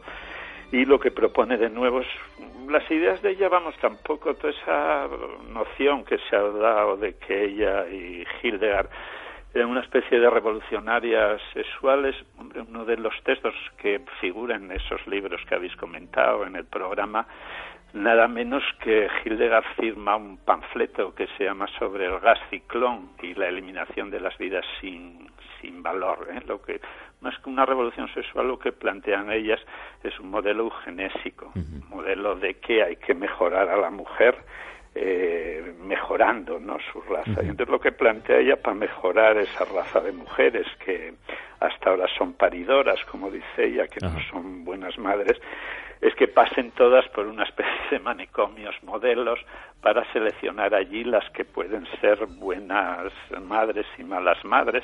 Ella tiene todavía muchísimo dinero porque era un águila en eso de tener dinero y tiene una especie de luna de miel con el manicomio, con los psiquiatras de allí, los eh, le parece que le hacen caso, que toman en serio todas sus teorías. Eran muy incultos los psiquiatras de la época, por ejemplo, una cosa que ella planteaba, la ligadura de trompas para las que no fuesen aptas eh, como madres, se lo toma como una idea loca los psiquiatras cuando es una, eh, una idea anticipatoria y eso. Entonces tiene una época allí muy brillante en el que replantea todo. Cuando se da cuenta que la toman por loca es cuando empieza a aislarse, ¿eh? empieza a aislarse de los psiquiatras y empieza un poco a relacionarse prácticamente con las monjas. Vive bastante bien dentro del manicomio, tiene una habitación individual, tiene piano. Ella era muy amante de los animales domésticos hasta el punto de que deja un poco de dinero a su abogado cada año para que cuidase de sus animales domésticos y en cambio no se cuidó nada de que la sepultura de Hildegard no sabemos Ajá. dónde está porque Ni siquiera. no se cuidó nada Y, y- y- ni nadie y acabó, acabó de- perdiendo la razón, Guillermo. no no no Mm, perdiendo la razón en el sentido que lo entendemos normalmente no, No. escribía poemas para Ah. las monjas tenía un gato al que quería mucho al final de la vida lo que te seguía era con las ideas de que podía generar vida en muñecos y en cosas de esas pero vamos lo que conocemos Yo, yo tengo una pregunta eh, que me inquieta, me interesa mucho que me diga usted como psiquiatra. ¿Cómo es posible que ella fuera capaz de eh, moldear la, la mente de su hija eh, hasta de tal forma? De, y no solo de su hija, sino también del que fue su sobrino. Tito ¿Cómo- Arriola, sí, de- ¿cómo pudo crear dos genios? ¿Hay una capacidad de modificación, de moldear el cerebro como si fuera plastilina? Sí, eso no es difícil, ¿no? El último caso exitoso de eso son los Polgar, ¿no? Eh, Yo, Laszlo Polgar, en los años es- finales de los 60, crea tres grandes maestras de tres grandes maestras de ajedrez. Es decir, que están vivas y son muy felices. Una de ellas es la sexta mejor jugador masculina y femenina del, del mundo. ¿eh? Entonces, eso no es difícil. Es una historia muy parecida, ¿eh? muy parecida. Laszlo Polgar eh, escribió un método de enseñanza de ajedrez y pone un anuncio en el periódico para ver si alguien quiere crear una, unos genios de ajedrez. Y se presenta una señora ¿eh? que dice que sí, se le hace tres hijas y las tres son grandes. Susa, Judith y Sophie son tres grandes maestras de ajedrez. Si tecleáis en Google las veis felices y extremeñas. Y ya digo, una es eh, un caso mucho más precoz, a los 15 años, muchísimo más joven que Bobby Fischer, es ya gran maestra de ajedrez. Y se hacen con métodos de enseñanza, supongo, muy intensivos y muy Sí, sí, organizados. no van a la escuela. Es Ajá. el mismo método El que repito Arriola y que, y que es aislarlos en ese mundo. Pero ya digo, el experimento no. Y, y aquí no hay ningún caso de locura, eh, ya digo, en el caso sí. de las Polgar es un caso, vamos, muy. Los, lo que pasa es que el mundo del ajedrez es tan aislado que a Claro. veces no lo conocemos los demás. Quien quiera conocer el caso de Hildegard y Aurora en profundidad, le recomendamos el manuscrito encontrado en Cienpozuelos de Guillermo Rendueles, psiquiatra y ensayista. Muchísimas gracias, Guillermo. Nada, encantado. Como dice él, eh, a veces estas relaciones obsesivas que están tan aisladas eh, provocan reacciones virulentas al final. Tú, la revolucionaria. Tú que me has educado en el desprecio y el asco hacia esta sociedad de mierda. Tú ahora recurriendo a la policía para coartar mi libertad. Me das pena, mamá. No tienes derecho a hablarme así. Todo lo que he hecho en la vida, todo, lo he hecho por ti, sacrificándome yo. ¿Estás segura? No será al revés.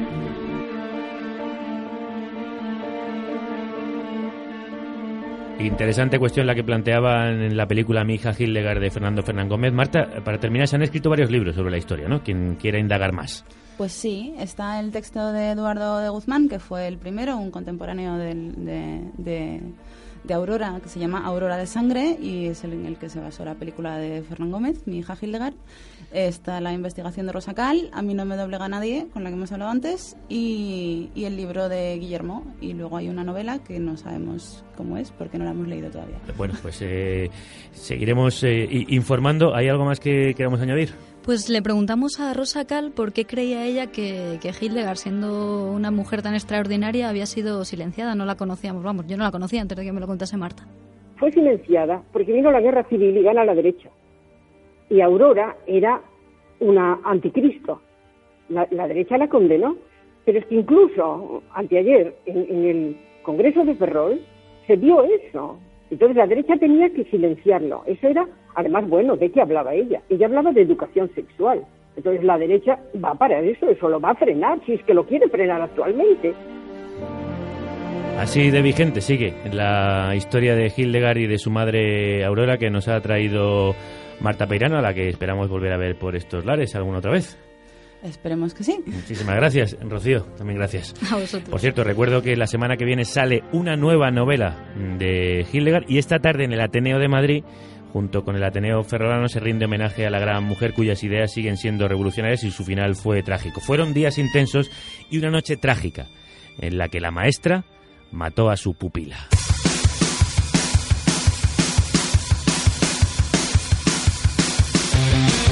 No sé cuál de los significados de pupila es el que le dan los miembros de este grupo a, eh, su nombre.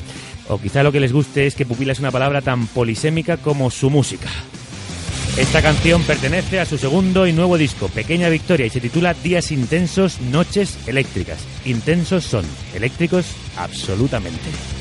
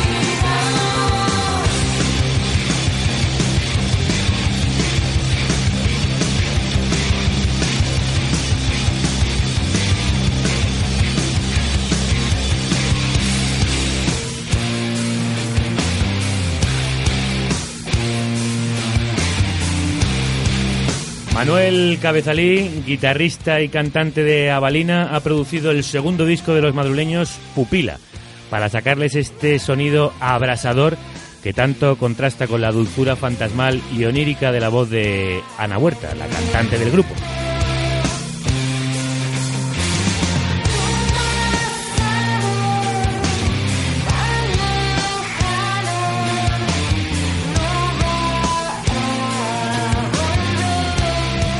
Apuntad en vuestras agendas la fecha. El 13 de febrero del año próximo presentará mm, en Moby Dick Pequeña Victoria, este disco que Pupila acaba de publicar. Carne cruda. Una caricia en el lobo. Una cuchillada en el oído. En el diario.es. Ahora, enfocad bien la pupila para leer la letra pequeña de los periódicos, para leer eh, las historias que hay en el filo y en las grietas. Ahí se esconden tesoros a veces inquietantes y tan truculentos como los que hemos escuchado y como nos va a descubrir Juan Luis Sánchez.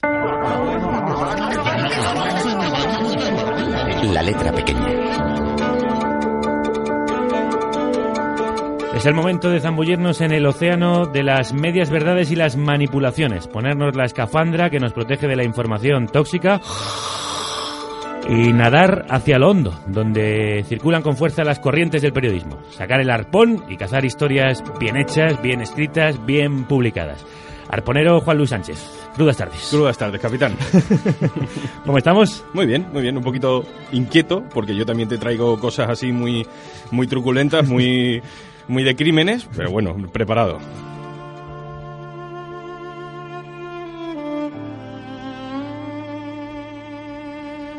¿Has visto, has visto eh, Fargo? La película sí. ¿Y la serie? Pues mira, es una asignatura pendiente porque además estoy rodeado por una comunidad entera de seguidores de la serie que me miran mal por no haberla visto todavía. Bueno, lo típico de que la gente ve la serie y cuando tú ya la has visto dice, no, es que ahora hay que ver otra. Ya, ya de esta ya no se habla. hay Pues que en ver esta- en- en ¿no? esta- en esta voy tarde. Vale, bueno, bueno. No hago spoiler, ¿vale? En la serie hay sangre. Eso se puede decir sin que, sin que se descubra nada, porque si se ha visto la peli también está inspirada en eso, ¿no? Eh, y, y como hay tanta sangre, y hay sangre todo el rato, hay un momento en que piensas, ¿quién se encarga de limpiar la sangre de una casa cuando hay un asesinato? ¿Y esto quién lo hace? Pues mira, en España no lo sé. Eh, pero en Estados Unidos te presento a Sandra Pankhurst. Los asesinatos de hombres siempre generan más suciedad que los de las mujeres. Las mujeres son más ordenadas hasta para suicidarse. Sandra Pankhurst fue la primera mujer en dirigir una funeraria en el estado de Victoria, en Estados Unidos, y ahora se dedica a limpiar cualquier tipo de desastre. Asesinatos, suicidios, casas donde vivía una persona con síndrome de Diógenes, por ejemplo. Trabajito el suyo, ¿eh? Sí, sí. ¿no? En Estados Unidos, aunque haya un crimen en tu casa, aunque maten a, en fin, a tu madre, el Estado no se encarga de ayudarte con la limpieza porque eso te lo tienes que pagar tú. Y ese es el trabajo de esta persona que hace pues un folleto promocional de sus servicios que dice esto. Los fluidos corporales son como el ácido. Cuando entran en contacto con los muebles, el deterioro es rápido. Conozco casos donde las enzimas han hecho agujeros en los sofás y han corroído los muelles. He visto colchones destrozados, madera comida por el moho. Qué estupendo aperitivo me has traído para la hora previa a la comida.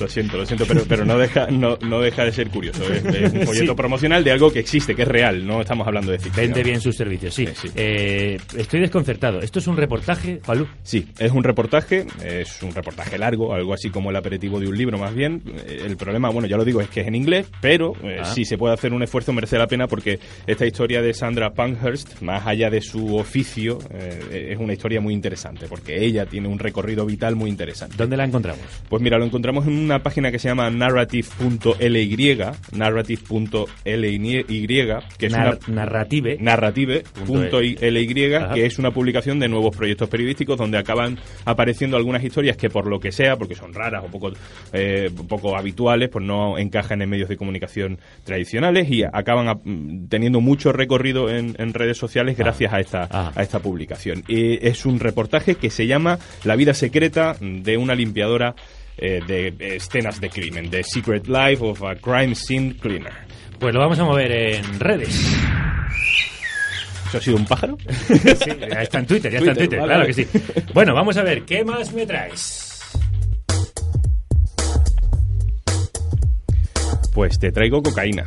Eh, Juanlu, que está el micro abierto, hijo. Y mis pupilas. No, que no. Que es broma. Por eso te había puesto antes al grupo ya, ya, Pupilas. ya, la mejor canción posible para este tema que te traigo, que en realidad es un, es un reportaje sobre cocaína. Que no es lo mismo. Que no es exactamente lo mismo, ¿no? Ramón va a celebrar en compañía de dos amigos una despedida de soltero en Madrid y ha comprado por 50 euros un gramo de cocaína. Este gramo, si se pagara al productor en Colombia, costaría 50 céntimos o 3 euros en las calles de Bogotá, Caracas o Ciudad Juárez. Pero aquí se multiplicará por 100 porque el camino habrá que pagar viajes transatlánticos, militares sin escrúpulos, agentes de aduanas, a los clanes encargados del menudeo en España y sobre todo a los narcoyihadistas del Sahel, el eslabón esencial de esta nueva y rentable ruta de la cocaína. Los periodistas de El Mundo, Alberto Rojas y Pablo Herraiz, han escrito este reportaje sobre el nuevo recorrido lleno de comisiones que hace la cocaína desde las manos de los productores en Latinoamérica, por ejemplo, hasta las narices de los miles de españoles, de las millones de personas en Europa que la consumen. En ese nuevo camino aparece ese nuevo fenómeno que escuchábamos, el narcoyihadismo, narcotraficantes del Sahel envueltos en la bandera de Al-Qaeda. Pues vamos a saludar a uno de los periodistas que firma el reportaje para saber más sobre ese narcoyihadismo. Pablo Herraiz, crudas tardes.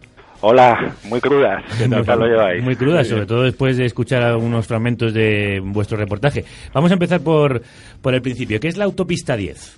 Bueno, la autopista 10 es el paralelo 10, en realidad, que lo llaman así porque es el paralelo por el que transcurren las rutas aéreas que llevan la cocaína entre Sudamérica, es decir, los países productores, y la costa occidental africana, que son los países que hacen de almacén de esta cocaína para luego distribuirla hacia Europa. Esto de, de, bueno, la ruta de la cocaína que, juega con cualquier tipo de subterfugio para ir abriéndose camino eh, no es nuevo. Yo diría que esto de clanes terroristas o radicales manejando la circulación de droga donde el, el Estado es débil, pues tampoco es eh, ultra novedoso, pero en este caso lo que contáis sí lo es, ¿no? Porque, ¿Qué es lo que tiene de especial este, este nuevo aspecto de lo que está pasando? Bueno, pues eh, es verdad lo que decís vosotros que la- no es nuevo que bueno el crimen organizado pues utiliza estados fallidos y grupos terroristas para, para traficar, porque obviamente se lo ponen más fácil que, que los que no los que lo hacen todo legal.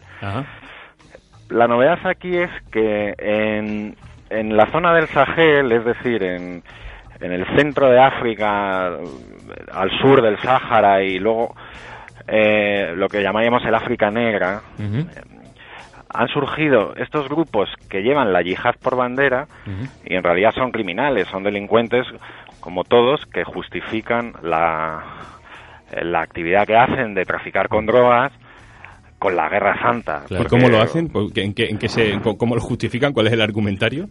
Pues el argumento es que, digamos que el fin justifica los medios, es decir, eh, tenemos un fin que es expandir el Islam y, y matar a infieles o lo que sea, lo que piensen los radicales, y ese fin necesita un dinero. Si la manera de conseguirlo es traficando con droga, pues eh, buena es. Pablo, y aparte de las relaciones con eh, Al-Qaeda, ¿tienen lazos con el ISIS, con, con el Estado Islámico?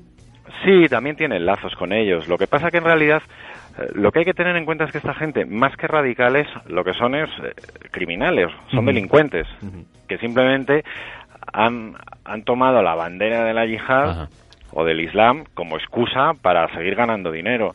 Y el problema para, para todas las autoridades y, y los estados de esa zona es que ellos realmente son quienes controlan las rutas, son los únicos capaces de hacer esos transportes. Entonces los propios narcotraficantes pues o lo toman o, la de- o lo dejan, lo tienen que hacer con ellos. Hay un dato que inquieta y debería ser tomado muy en cuenta en este país. Eh, afirmáis que, que de cada gramo de coca que se compra en España, 7,5 euros van a parar a estos grupos de terroristas. Sí, hombre, luego ya sabéis que los periodistas también somos un poco exagerados y, y entonces lo, lo reducimos, to- toda la realidad la reducimos a una frase que es el titular.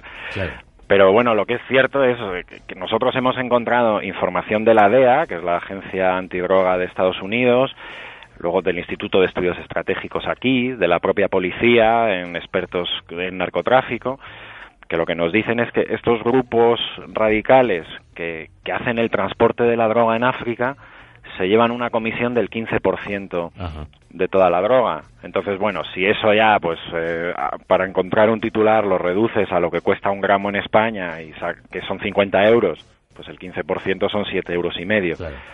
No es, eh, o sea, luego la realidad no es que el, el, el Ramón este que ponemos de ejemplo le compre a su camello en el parque de su casa o donde sea y el camello mande esos 7 euros y medio en un sobre a la yihad. ¿no? Claro, claro. Yo, yo me quedo con una cosa que tú dices, Pablo, y es que no es tanto que esta gente tenga una motivación política y, y aproveche esto para hacer algo de dinero, sino al revés, ¿no? Que quieren eh, ganar Claro. dinero, como siempre se ha hecho con la droga, y utilizan la- el posicionamiento religioso y político como Excusa, forma de marketing claro. sobre el territorio, ¿no? Como coartada, sí. Exacto, es que además en, en, en esta zona de África hay que tener en cuenta la historia también, y es que esta gente ha estado traficando con esclavos hace cientos de años, después han, han traficado con armas o han traficado con cualquier otra cosa. Para ellos es un trabajo más, es, es simplemente eh, hacer de recaderos, llevar mercancías de un sitio a otro, que en este caso son mercancías ilegales. Eh, Pablo Herraiz, autor, coautor, junto a Alberto Rojas, de ese reportaje sobre el narcoyihadismo en la zona del Sahel. Muchísimas gracias por habernoslo contado aquí en la carnicería. Un placer, encantado de estar con vosotros. Un abrazo fuerte. Bueno, vamos a moverlo en redes, ¿no? Venga, vamos a compartirlo en Twitter. Ahí va arriba. Eh, Juan Luis Sánchez nos ha dejado estoy lleno de drogas y de sangre. Eh, Próximo, yo qué sé, te traigo un reportaje sobre Pa- pareces eh, meditación. Dexter. Sí, Sí, pareces soy Dexter. Dexter. Hoy Ve- vengo venías con ganas de marcha, ¿no? Otra pedazo de serie, ¿la has visto no? Sí, sí, esa Esa sí la he visto, sí. vale. Eh, pero esa ya es muy antigua. Oye, a ver si un día nos traes algún reportaje del diario.es, ¿no? ¿Qué, qué, qué pasa? ¿Que no merecen, no hacemos nada que merezca la pena ser contado? Muchas cosas, pero como empiece con el autobombo no termino y no quieres que pase eso. O sea que mejor hablar de otros y así reconocemos el trabajo de los demás. Hasta la próxima. Venga, hasta luego. Te despido con una sobredosis, Juanlo. Venga. Pero de electricidad, de guitarras y bajos eléctricos. Los de este trío salvaje de Barcelona llamado Mood, que han titulado su disco Electric Overdose, sobredosis eléctrica.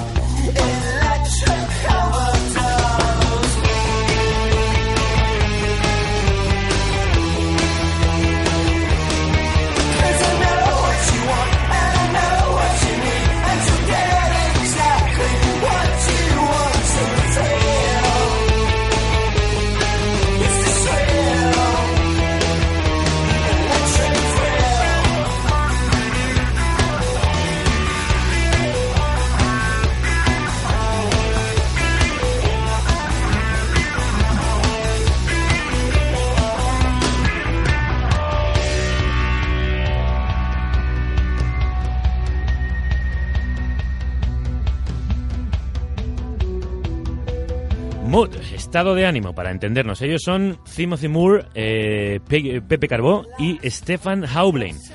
Dos anglosajones y un catalán que disparan obuses de power pop, rock garajero, grunge e incluso rock pesado. En 2012 se autoevitaron este Electric Overdose y así se dieron con él una sobredosis de conciertos por todo el mundo. A la vuelta, Ventilador Music ha decidido reeditarlo, remasterizándolo para conseguir esta pegada brutal.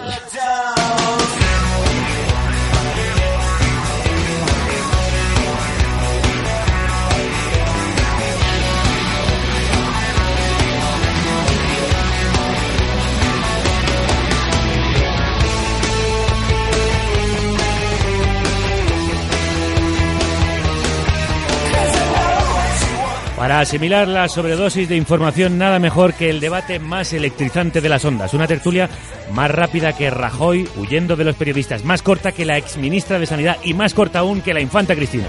Llega la madre de todos los debates, the mother of debates. Llega... El Twitter, el Twitter. Con todos ustedes, los Twittertulianos. Nuevamente nos visitan algunas de las mentes más preclaras de la tuitosfera. Unos seres humanos tan brillantes que este estudio parece la iluminación de Navidad. La mayoría de ellos ya han pasado por aquí, pero como siempre hemos buscado a un nuevo tuitertuliano para dar refresco a la plantilla. Edu Galán, al que conocéis por la sección de Mongolia en carne cruda. Crudas tardes. Hola. Hoy viene en calidad de responsable de las redes de su revista, de Mongolia, pero también de su propia cuenta en Twitter, arroba edugalán. Ambas cuentas te han estado a punto de costar eh, algunos meses en la cárcel. Eso es. ¿Cuál, ha sido tu. ¿Cuál ha sido tu primer tuit del día? Mi primer tuit del día ha sido Rajoy dice que le gusta la democracia. La de un partido en B, la de una lista interminable de corruptos o la de un presidente en plasma. Esa es la que más le gusta. Viva la democracia y la segunda ya tal. Junto a él, otros habituales del debate Twitter. Anita Botwin, la creadora del nuevo horario español. Son las 11 y 12, las 10 y 12 en Monago. Crudas tardes, Anita. Buenas tardes. ¿Algún tuit divertido que hayas visto esta mañana? Pues mira, de Dios tuitero, como no podía ser de otra manera, que dice, hoy es el Día Internacional del Laicismo y la Libertad de Conciencia. A la Santa Inquisición no le gusta esto. Bueno, también nos acompaña Carlos Langa, cofundador del muy recomendable y divertido programa de radio online Lo de las Noticias y autor de algunos de los diálogos más geniales de Twitter. El M1 anda. Mira, uno de los últimos. Cuando cuente tres será una gallina. Prométame que me respetará. No vuelvo a hacer un espectáculo de hipnosis en zonas rurales. Y para terminar, at last but not least, Gerardo TC, modelo y actriz. Crudas tardes. Hola, crudas tardes a todos. Bueno, dime algún tuit reciente que nos ponga a tono y empezamos. Pues mira, he escrito como hoy es el Día Internacional contra la Corrupción, he escrito que bueno, que no es, fe- no es festivo, pero esto podría arreglarse con un par de sobres. Bueno, ya estamos a punto. Vamos allá con el repaso de los temas de actualidad. Vole Twitter, Twitter. Información con carácter en 140 caracteres.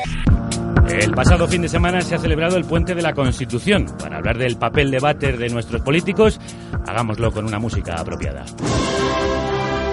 Bueno, decidme, contadme cómo habéis honrado a nuestra Carta Magna. Bueno, pues montando una romería y sacando a pasear la Constitución, un recorrido desde el Congreso por la capital y que se paren los bancos y la gente le diga guapa y hermosa. ¿no? Y yo, ¡Guapa! Eh, y la, ima- la imagen de un niño allí en volandas para que le bendiga. Me gusta, me gusta. Eh, lo propongo para el año que viene. Edu Galán, ¿tú? Yo es que no reconozco la Carta Magna. Es decir, yo la Constitución no la reconozco como mía, por lo tanto yo solo celebro a la Inmaculada Concepción. Bueno, de eso hablaremos en unos minutos. No te es- adelantes. so- solo solo re- re- reconozco cosas que no tengan pecados, como que estén limpias, como la Inmaculada Conce- Concepción, no como la Constitución. Efectivamente. Isabel Pantoja o esas mujeres abortistas. Madre de Dios. Para, para, que ya nos detienen. Eh, Anita Bodwin. Pues mira, yo soy de Constitución Delgada y eso es lo único que sé sobre constituciones. La verdad. Muy no bien respondido. Os veo la verdad es que bastante fuertes para empezar, Gerardo UTC. Supera eso. Yo me estaba preguntando, ¿alguien de aquí se llama Merkel? Es decir, porque es que os veo hablando con una ligereza sobre la Constitución como si fuera vuestra ¿Qué o pasa? algo. que ¿Qué no- pasa? ¿Que nos vas a volver a la Tierra o qué? ¿Te vas a poner serio? Digo, hombre, por supuesto. Bueno, eh, ¿vosotros eh, qué pensáis? ¿Se debe reformar la Constitución si lo pide la gente? O como dice Gerardo TC y escribió en Twitter, solo si le sale de la polla a Merkel y al PPSOE. Yo creo que hay que re- reformar los baños de la Constitución, que es por donde se empiezan todos los sitios. Reforma primero los baños. Primero hay que alicatarlo hasta el Claro, pecho, ¿no? claro, es que incluso si hubiese que reformar la Inmaculada Con- Concepción, yo empezaría también por los baños. Por los bajos. Por los baños. Los baños, los baños. Carlos Langa. Eh, yo creo que hay que reformar la polla de la Merkel. Eso que se lo encargan a Calatrava, ¿no? Para que no se caiga. Anita. Pues mira, la Constitución hay que reformarla como hace esta gente, que tiene que ser un domingo de agosto a la hora de la siesta cuando todo el mundo esté dormido o haciendo otras cosas que no se puede decir a estas horas. Y ya está, yo creo que esa es la hora. Me parece Un también momento. una buena propuesta. Gerardo, termina, remata. Mira, yo he hecho una investigación. Mira, eh, derecho a vivienda, trabajo digno, riqueza subordinada al interés general. ¿A que no sabéis de qué país? ¿Venezuela? no, es de, es de cuando Pablo Iglesias, Errejón y Monedero redactaron la Constitución en el 78. Ah, Lo pone, lo pone. lo hemos olvidado, vaya. Por cierto, que tú proponías eh, un acuerdo general para que Calatrava reforme la Constitución, no solo la polla de Merkel. Eh, eh, es una pena que Jesús Gil no siga vivo porque también valdría para No, reformar. eh, además hay que tener cuidado con lo que la gente pide. Piden, piden también el disco de qué tiempo tan feliz. Esto de que pidan reformar. Basta, basta ya. de No hay que hacer caso al pueblo. Cero. Bueno, pero no ha sido esta la única fiesta que hemos celebrado. Ayer fue la fiesta, como decía Eduardo Balán, de la Inmaculada. Más concretamente de la infanta Inmaculada, porque el fiscal Orrach, que no deja de trabajar para la Casa Real ni en día festivo, anunció que iba a pedir hasta 20 años para Ur- Urdangarín y la exculpación de la infanta. En un mismo escrito nos llama idiotas a todos y a la infanta. Qué crack. Eh, ¿qué, qué opináis de esto, Edu? A mí me parece que es lógico y normal. Es decir, es completamente lógico porque ¿quién se va a ocupar de los niños en Suiza? Aparte del chofer, de los tres camareros, del personal de cocina, de la nani, de las tutoras y del señor ese mayor al que llaman abuelo. ¿Quién, quién se va a ocupar de ellos? Tienes que exculpar a uno de los dos. Alguien tiene que dedicarse a los Claro, cuidados, es claro. cierto. Edu, eh, perdón, Carlos. No estoy de acuerdo. El fiscal se está, se está interponiendo en Moción esa- de censura. Sí, Basta. sí. Se está interponiendo en esa historia de amor y la infanta tiene que ir a la cárcel por y con Urdangarín. Y el fiscal está rompiendo esa bonita de Efectivamente, amor. está separando a dos personas que se aman, que han demostrado su amor hasta las últimas consecuencias. Bueno, Lo que no, lo que no os ha unido, que Orrach no, No lo lo separe. separe. Anita, No he hecho un retweet de lo que ha dicho Edu al Ah, vale. principio, pero no me habéis hecho caso.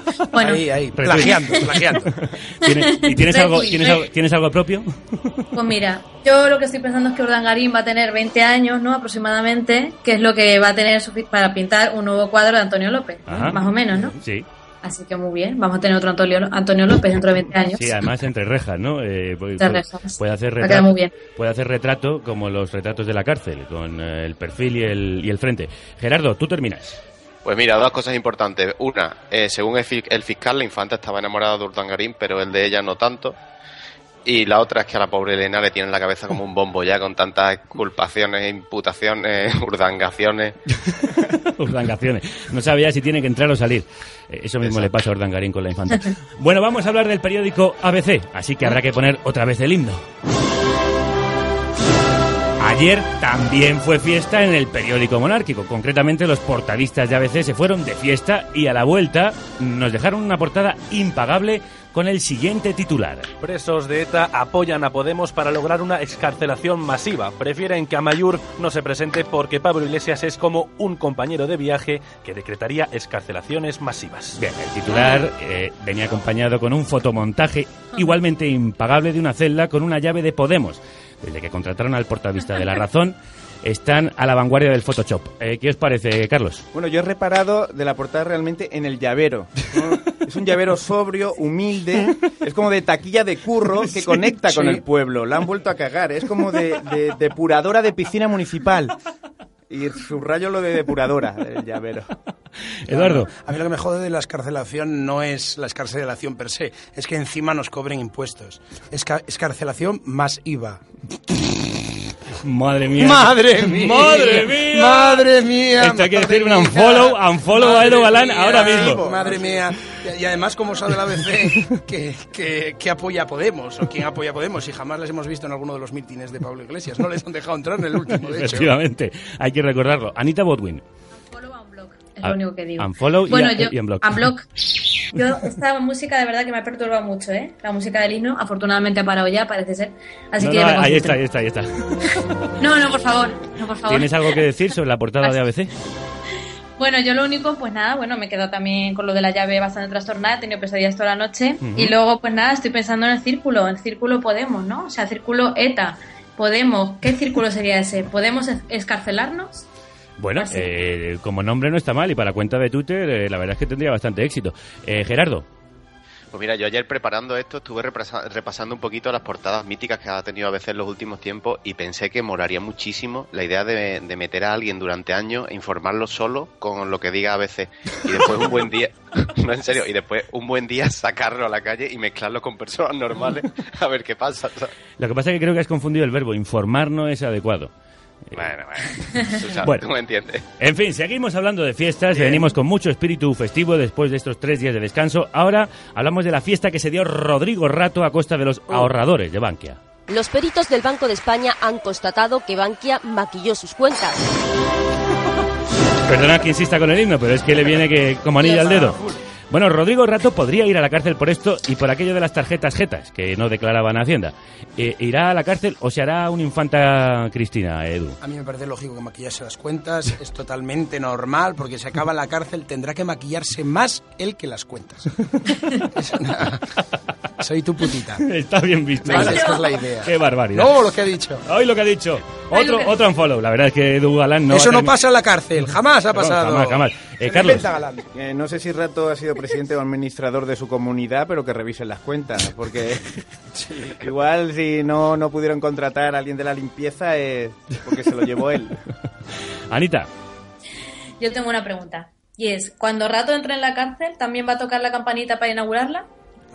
Ah, oye, pues- Ya sabes qué campanita me sí, refiero, sí, ¿no? sí, la aquella de la salida a bolsa, efectivamente. Bueno, pues Gerardo, tú terminas. Una última campanada. Venga, Bankia tenía las cuentas como la cara de Carmen de Mairena. Ahí la has dado. Bueno, la verdad es que habéis estado muy brillantes. Vamos a ver si mantenéis este nivel. Vamos a, sintetizar aún más otros temas de actualidad con una ración de hashtags. Marchando una de hashtag.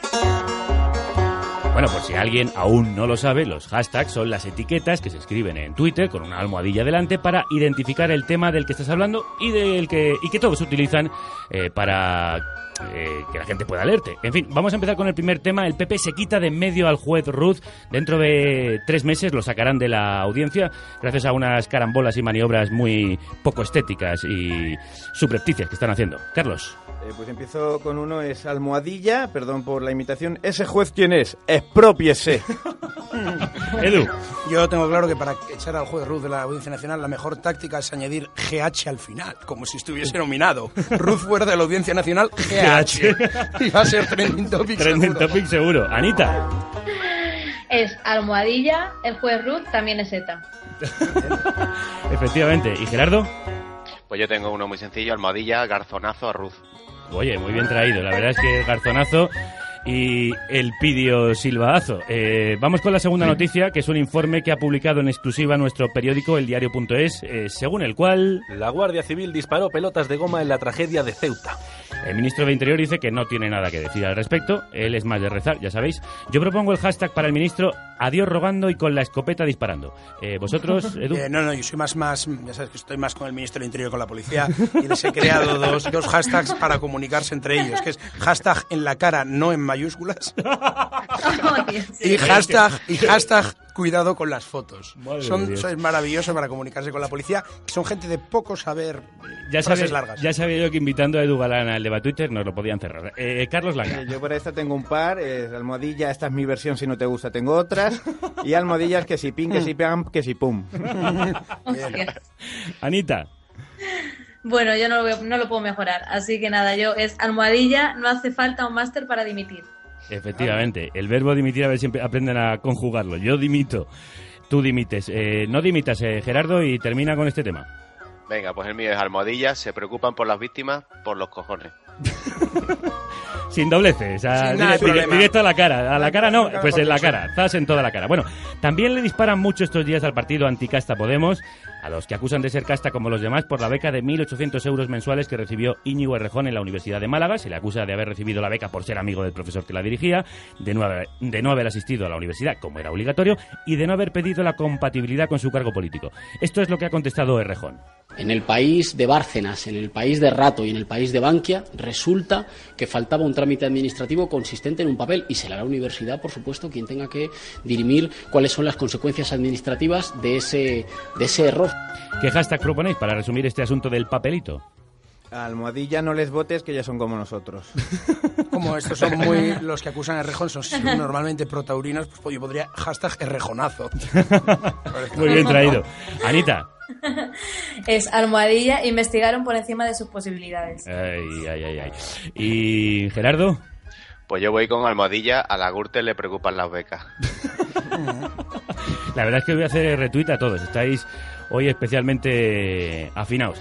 Desde hace unos días tenemos nuevo ministro de Sanidad y no quería dejar de pasar este asunto. Tras la dimisión de Anamato. Juro cumplir fielmente las obligaciones del cargo de Ministro de Sanidad, Servicios Sociales e Igualdad, con Al- lealtad al Rey, y guardar y hacer guardar la Constitución como norma fundamental del Estado, así como mantener el secreto de las deliberaciones del Consejo de Ministros. Ya será menos, Alfonso. Alfonso Alonso es el hombre que ha defendido la inocencia de su antecesora a pesar de su dimisión y que ha dicho que la, universidad, eh, la universalidad de la sanidad no es para todos.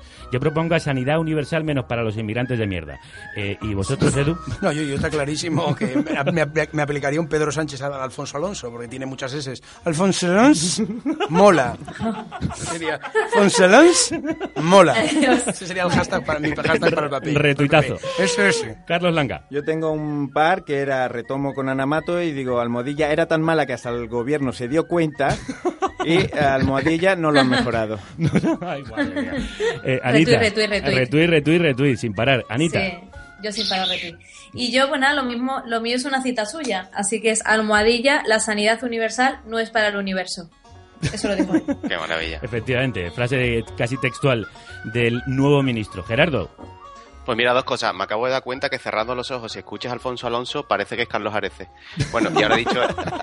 Pro, eso, probadlo, eso- probadlo. eso- eso como hashtag. No, no lo vamos a probar. Y ahora, mi hashtag es almohadilla, después de Anamato, me vale hasta espinete. Bueno, pues vamos a terminar esta sección con otra de las flamantes exclusivas del diario ABC. Sintonía, por favor. Atentos a esta perla del periodismo de investigación, Manu. Tania Sánchez pide la independencia del Sáhara durante un partido de fútbol. La candidata de Izquierda Unida a la Comunidad de Madrid y novia de Pablo Iglesias acudió ayer a Vallecas a presenciar el partido del Rayo. Uh, como dice Dugalán, desde las investigaciones del 11M en el mundo no habíamos visto una exclusiva periodística igual. Mi hashtag es ¿por qué cuando hablan de Pablo Iglesias no dicen que es novio de Tania Sánchez? Es un poco largo, pero bueno, eh, me lo aceptáis, ¿no? Eh, ¿Cuál es el vuestro, Sí. Carlos? El mío es Almohadilla Vallecas Occidental Inde- Independiente. No, no, ya. Me ha parecido un escándalo de tal semejante que, que revelo hashtag Tania Sánchez insultó a Messi. Que la echen ya de una vez. Anita. El mío es Almohadilla, la novia del Coletas también es de la ETA. Toma ya. Oye, mucha ETA ahí en, en tus tweets de hoy. Retuita, Anita. Terminamos con Gerardo. Pues mira, el mío es almohadilla, miro la foto de ABC, veo a Facu y no sé qué decir. Comiendo pipas. Facu comiendo Efectivamente, pipas. Facu Díaz, por cierto, Facu, Twitter No tuliano. hay periódico en el que no haya salido Facu Díaz. ¿no? Efectivamente, sí. Eh, me- en algunos han querido echarlo incluso. Eh, Facu Díaz aparece efectivamente en la foto que, que muestra ABC en esta exclusiva de investigación. Bueno, la verdad es que este periódico sería merecedor de llevarse el premio de nuestra siguiente sección, pero no queremos que monopolice el debate Twitter, así que se lo hemos dado a otro medio muy, pero que muy plural. El unfollow de la semana. El unfollow de la semana es para la manipulación informativa del PP en televisión española. Eh, gra- gracias, Robert. Eh, pero como, como dar una... Estamos, estamos, sí, estamos a punto de morir. De hecho, es para que la sección vaya más rápido. Pero bueno, como dar un unfollow a toda una cadena eh, eh, mancha el buen nombre y trabajo de quienes intentan hacer ahí dentro eh, un buen periodismo, hemos decidido dárselo al presentador de la noche en 24 horas, Sergio Martín, que le hizo una entrevista tan tendenciosa a Pablo Iglesias que hasta el Consejo de Informativos de la Tele Pública ha pedido su dimisión por decirle cosas como esta al líder de Podemos. Y hay uno en el que hemos visto a Pablo Iglesias defender la salida de los presos de ETA de las cárceles. Esta semana está usted enhorabuena, entonces. No es un problema de enhorabuena y que nadie juegue con el dolor de las No, no, no, víctimas no. para hablar de un tema. No, no, pero No, es que. no, es- mi intención, No, no, no. ¿eh? Es decir, nada de enhorabuena, ¿eh? O sea, nadie tiene por qué. semana, para, sí. para quien, para Sí, quien sí. no sepa por qué es la pregunta, la pregunta esta semana hemos visto a varios terroristas de ETA con muchos crímenes a sus espaldas saliendo de las cárceles, por eso se lo he preguntado. No acabaron a navajazos de milagro. Bueno, si dimite Sergio Martín, siempre se puede ir a hacer las portadas de ABC. Eh, eh, ¿Qué tenéis que decir a, a esto, a, a lo que ocurrió en esa entrevista? Estoy seguro que cuando vaya el ministro de Sanidad, el nuevo ministro de Sanidad le va a decir, Sergio Martí le va a decir, como ya no son una carga para la sanidad pública, estará usted enhorabuena por la muerte de dependientes por los recortes, ¿no? Ya me río, pero por no llorar, porque la verdad es que no debería.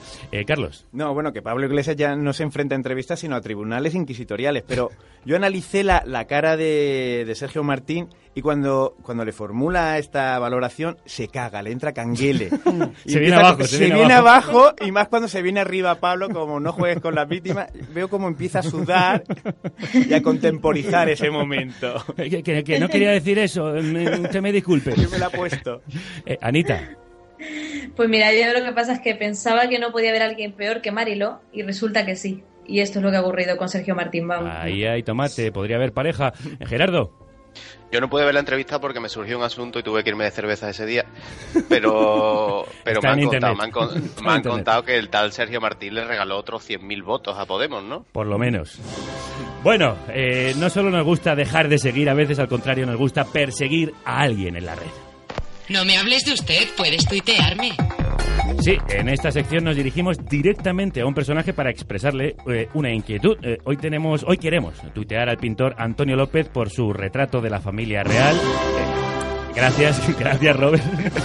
Se va a chiflar en Sí. Un retrato que, como sabéis, ha entregado después de 20 añazos.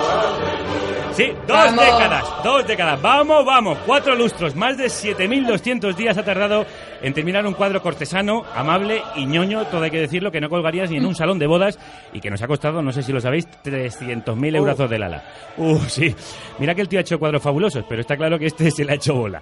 Eh, en lugar de un retrato realista, le ha salido un cuadro surrealista que no se parece en nada a la realidad actual de nuestra realeza. ¿Vosotros qué opináis, Edu? Está clarísimo que yo disculpo a Antonio López sin ninguna duda porque quería conseguir la última versión del Photoshop para poder retocar lo que ya llevaba hecho. Entonces ya aquellos filtros, necesitaba el filtro definitivo, ha llegado, se lo ha bajado y él lo ha sacado. ¿Qué vas a hacer? ¿Qué vas a hacer? Quiero aclarar una cosa, no ha sido preciso del todo en los 300, eh, o sea, el precio del cuadro, el sueldo base no ha sido muy alto, pero se ha disparado el complemento por trienio. Ya. Claro que sí. Anita. Bueno, yo lo que creo es que estaba haciendo tiempo por si llegaba a la República, pero nada, no había suerte. Así que lo tengo que sacar. Bueno, bueno, esta- la verdad es que se ha quedado cerca. Y además con este cuadro puede ayudar a que la República llegue antes. Eh, por último, Gerardo TC. Pues mira, Antonio López a lo suyo lo, echa- lo llama realismo, pero 20 años realismo no es, quiero decir, se le ha hecho bola como no se le había hecho a nadie bola. Y otra cosita, encima no le ha quedado realista del todo porque en la foto me falta gente como el fiscal Orrach, el rey Juan Carlos está de pie en vez de en el suelo, en fin. Y luego, veo por, fallos. y luego por otro lado hay alguno que sobra, ¿no? Por ejemplo, la infanta Cristina ya la han quitado de las fotos, o sea, Claro. ahí hay gente que no debería estar. Bueno, nos gusta despedir siempre con buen rollo, eh, dejamos atrás nuestros rencores, que son muchos, para hablar de seres admirables. La Twitterpedia. Bien, aquí queremos recoger vuestros tweets y tuiteros favoritos de los últimos días. Edu. A mí mi tuitero favorito es Siegfried Soria. es, es mi tuitero, es mi tuitero favorito porque eh, en general los, los tweets, la gente que pone tweets, unos son mejores, otros son peores, pero en el caso de Siegfried son todos la misma mierda, lo cual es, es absolutamente increíble. ¡Viva Siegfried! ¿Tienes alguna? ¿Has recogido alguna? No, es una mierda. O sea, abrir aleatoriamente cualquier tuit de primero que escojas. es una basura horrible. Da igual. Carlos, voy a hacerle follow. O sea, necesitaría, para comprobar Sí, mi teoría, sí. necesitaría leer 200. 200. Entonces, ¿para qué? En fin, la damos por buena. Eh, es. Ca- Carlos Langa. Bueno, yo traigo a Xavi Conde, que es un tuitero que admiro mucho y, y voy a leer uno de él que es... ¿Tiene Errejón una pechotes? No. El pequeño Nicolás 2, Íñigo 0. Eh, Anita. Esa es muy buena. Sí. Pues mira, el mío, un ser admirable, admirable lo que se dice no es. Es Mariano Rajoy y el tuit es los estatutos de los partidos recogerán mayores garantías para los afiliados, quienes tendrán mayor participación. Todo, hashtag todos contra la corrupción. La está cumpliendo, ¿eh? está cumpliendo el tuit a rajatabla. La verdad es que tenéis unas manías muy raras, Muy de, raras, de muy se- de raras. seguir a gente muy rara en internet. Gerardo, tú terminas. Mira, yo voy con Don Michel VI, que os lo recomiendo a todos, que dice, no es que la Navidad no nos guste, es que para cuando llegue estamos hasta las pelotas. Bueno, eh, te- deberíamos terminar ya aquí, pero hoy tengo una bola extra antes de finalizar. No quiero despediros sin comentar la noticia del año que va a revolucionar vuestras vidas. Hemos pasado del himno de España al de Italia. Eh, Berlusconi promete recuperar la lira y dentadura gratis para los jubilados. Esto es regeneración y no Rajoy. Esto es un programa y no el de vamos. Podemos. Bueno, ¿qué promesas electorales haríais vosotros a la nación si quisierais llegar a presidentes? Yo, Edu. yo quiero hacer otra promesa a los jubilados. Venga. que es donde está el voto. Es clarísimamente colas gratis en todos los establecimientos. Colocaríamos a funcionarios haciendo cola en aquellos establecimientos donde no haya, para que los viejos se puedan colar. Que es una de las muchas aficiones. Me parece una, una medida excelente. A- aprobada, eh, Carlos. Pues yo cambiaría el hilo musical de ascensores, salas de espera, etcétera, por la canción de Rocky. Yo creo que eso subiría la productividad del país porque estaríamos motivados. Nos vendríamos arriba. Eh, Anita. Pues mira, yo también voy a tirar por, la- por las personas mayores, en concreto pa- por las señoras mayores, y lo que voy a hacer es regalar el Ola, el Ola gratis, y luego, además, para la gente joven, porque hay que tirar a todo el mundo para ganar, es prohibir a Inda, a Marguenda y a Alfonso Rojo. La verdad Me es que todos los votos de la gente joven. vamos, este, teníamos un país mucho más sano. La verdad es que tú arrasas incluso a Podemos. Eh, Gerardo TC termina el debate Twitter de hoy. Pues mira, me gustaría acabar en alto, ¿me podéis poner el himno? Venga, vamos a buscarte el himno. eh, todo- estáis todos de pie, eh, con la mano en el pecho. Todo- venga, to- eh, situación de respeto. Ahí va. Bueno, pues- promesa electoral... Sí, sí, no, adelante, adelante. Venga, venga, dale. Mi promesa electoral sería que carne crudo fuera diario. ¡Bien! Gran promesa editorial. Promesón. Bueno, Gerardo TC, Anita Bodwin, Carlos Langa, Edu Galán. Ha sido un placer inmenso, una hemorragia de placer, de hecho. Hasta el próximo debate Twitter. Hasta Muchas gracias. Chao, chao. Y a vosotros también os hemos querido incluir en este debate Twitter haciéndoos la misma pregunta que le hacíamos a nuestros Twitter tulianos para terminar. ¿Qué medidas propondríais como nuevos presidentes del gobierno? Vamos a ver lo que habéis dicho en nuestro Twitter y en nuestro... Manu Tomillo, ¿qué hay por ahí en las redes que dicen que has pescado? Pues hemos pescado en las redes algunos tweets interesantes, por ejemplo el de Ana Galvez que dice directamente largar al Cavalieri, así como promesa electoral. Reino dice que denunciaría el concordato y metería en la cárcel a todos los inquilinos que nos están dejando en la miseria. Andrés Parra tiene una que es muy imaginativa, dice recuperar la peseta con un cambio de una peseta, un euro y medio y también un abono anual a la televisión de pago para todos del canal Cocina o de fútbol. Eso dice por ahí. A, a- a Márquez dice, todos vamos a pagar impuestos eliminar la economía sumergida y los impuestos a la mitad y para fortalecer el tejido industrial y un comentario en Facebook, el de Carlos Tomás Rodríguez, que dice, le mandaría a picar agujeros a él, a Berlusconi y a toda la casta, parece que este es de Podemos, pero los agujeros son para plantar árboles después en ellos. Oh, qué hermoso, es verdad, que crezcan, que crezcan altos y fuertes los árboles y nos den un aire fresco como el que nos acaba de traer eh, desde las redes Manu Tomillo. Muchas gracias, Manu. Pues así os hemos resumido toda la actualidad en un parpadeo, como este programa que trata de atrapar la vida sin olvidar las amenazas que se ciernen sobre ella, en un aleteo sonoro de dos horas. Como dice la novela de Belén Gopegui con la que hemos empezado la carnicería, no somos más que el aleteo de una mariposa. Esta vibración que hemos sido, sálvenla como sepan. Guárdela usted en una puerta que se abre sin que la empujen, en el reflejo del sol, cuando escribe sobre la tela de su jersey un brillo. Dejen que siga siendo una molécula pequeñita, la nada, dentro de la burbuja del refresco, o la luz tan fina a veces.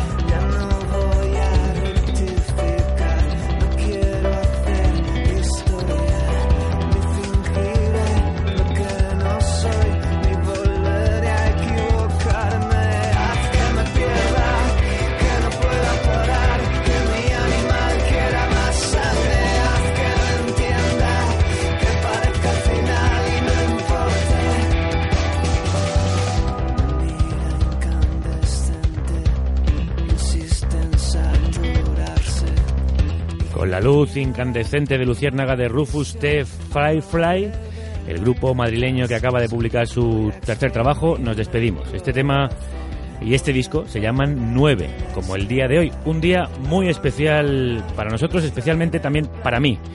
Porque alguien que es como el brillo en la tela del jersey o esa puerta que se abre sin que la empujen, cumple años. Nuestra Ana Alonso, la mujer que dirige nuestro comité de la noche, la resistencia en la sombra. Para ella esta canción, para ella estas felicidades.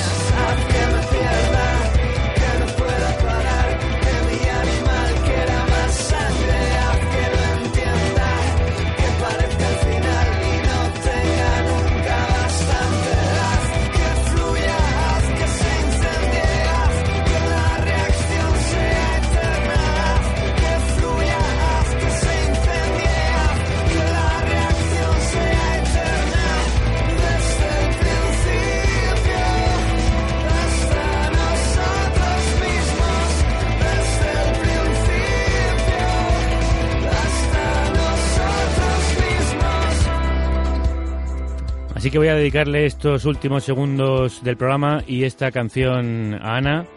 Hagamos que se encienda, hagamos que fluya. Rufus Ter Firefly estarán presentando su nuevo disco el 13 de diciembre en el Festival Grana Pop en la Sala Tren y el 19 en el Contrapunto de Aranjuez. El 28 lo hacen por todo lo alto en su ciudad, en Madrid, en la Sala Caracol.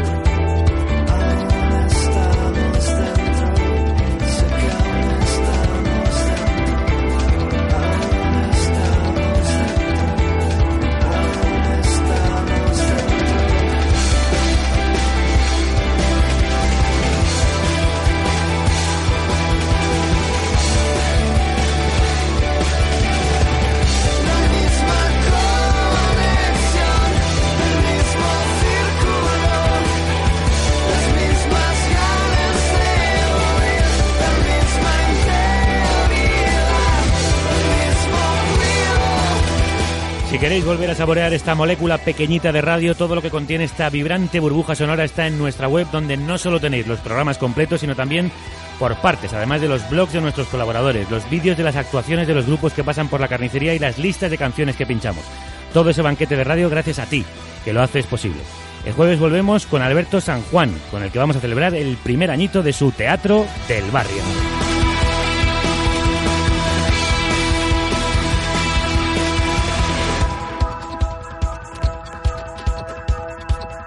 Espero que hayas disfrutado el viaje tanto como nosotros. O como dice el Drogas. Espero que no haya sido un torrón. Que la radio os acompañe.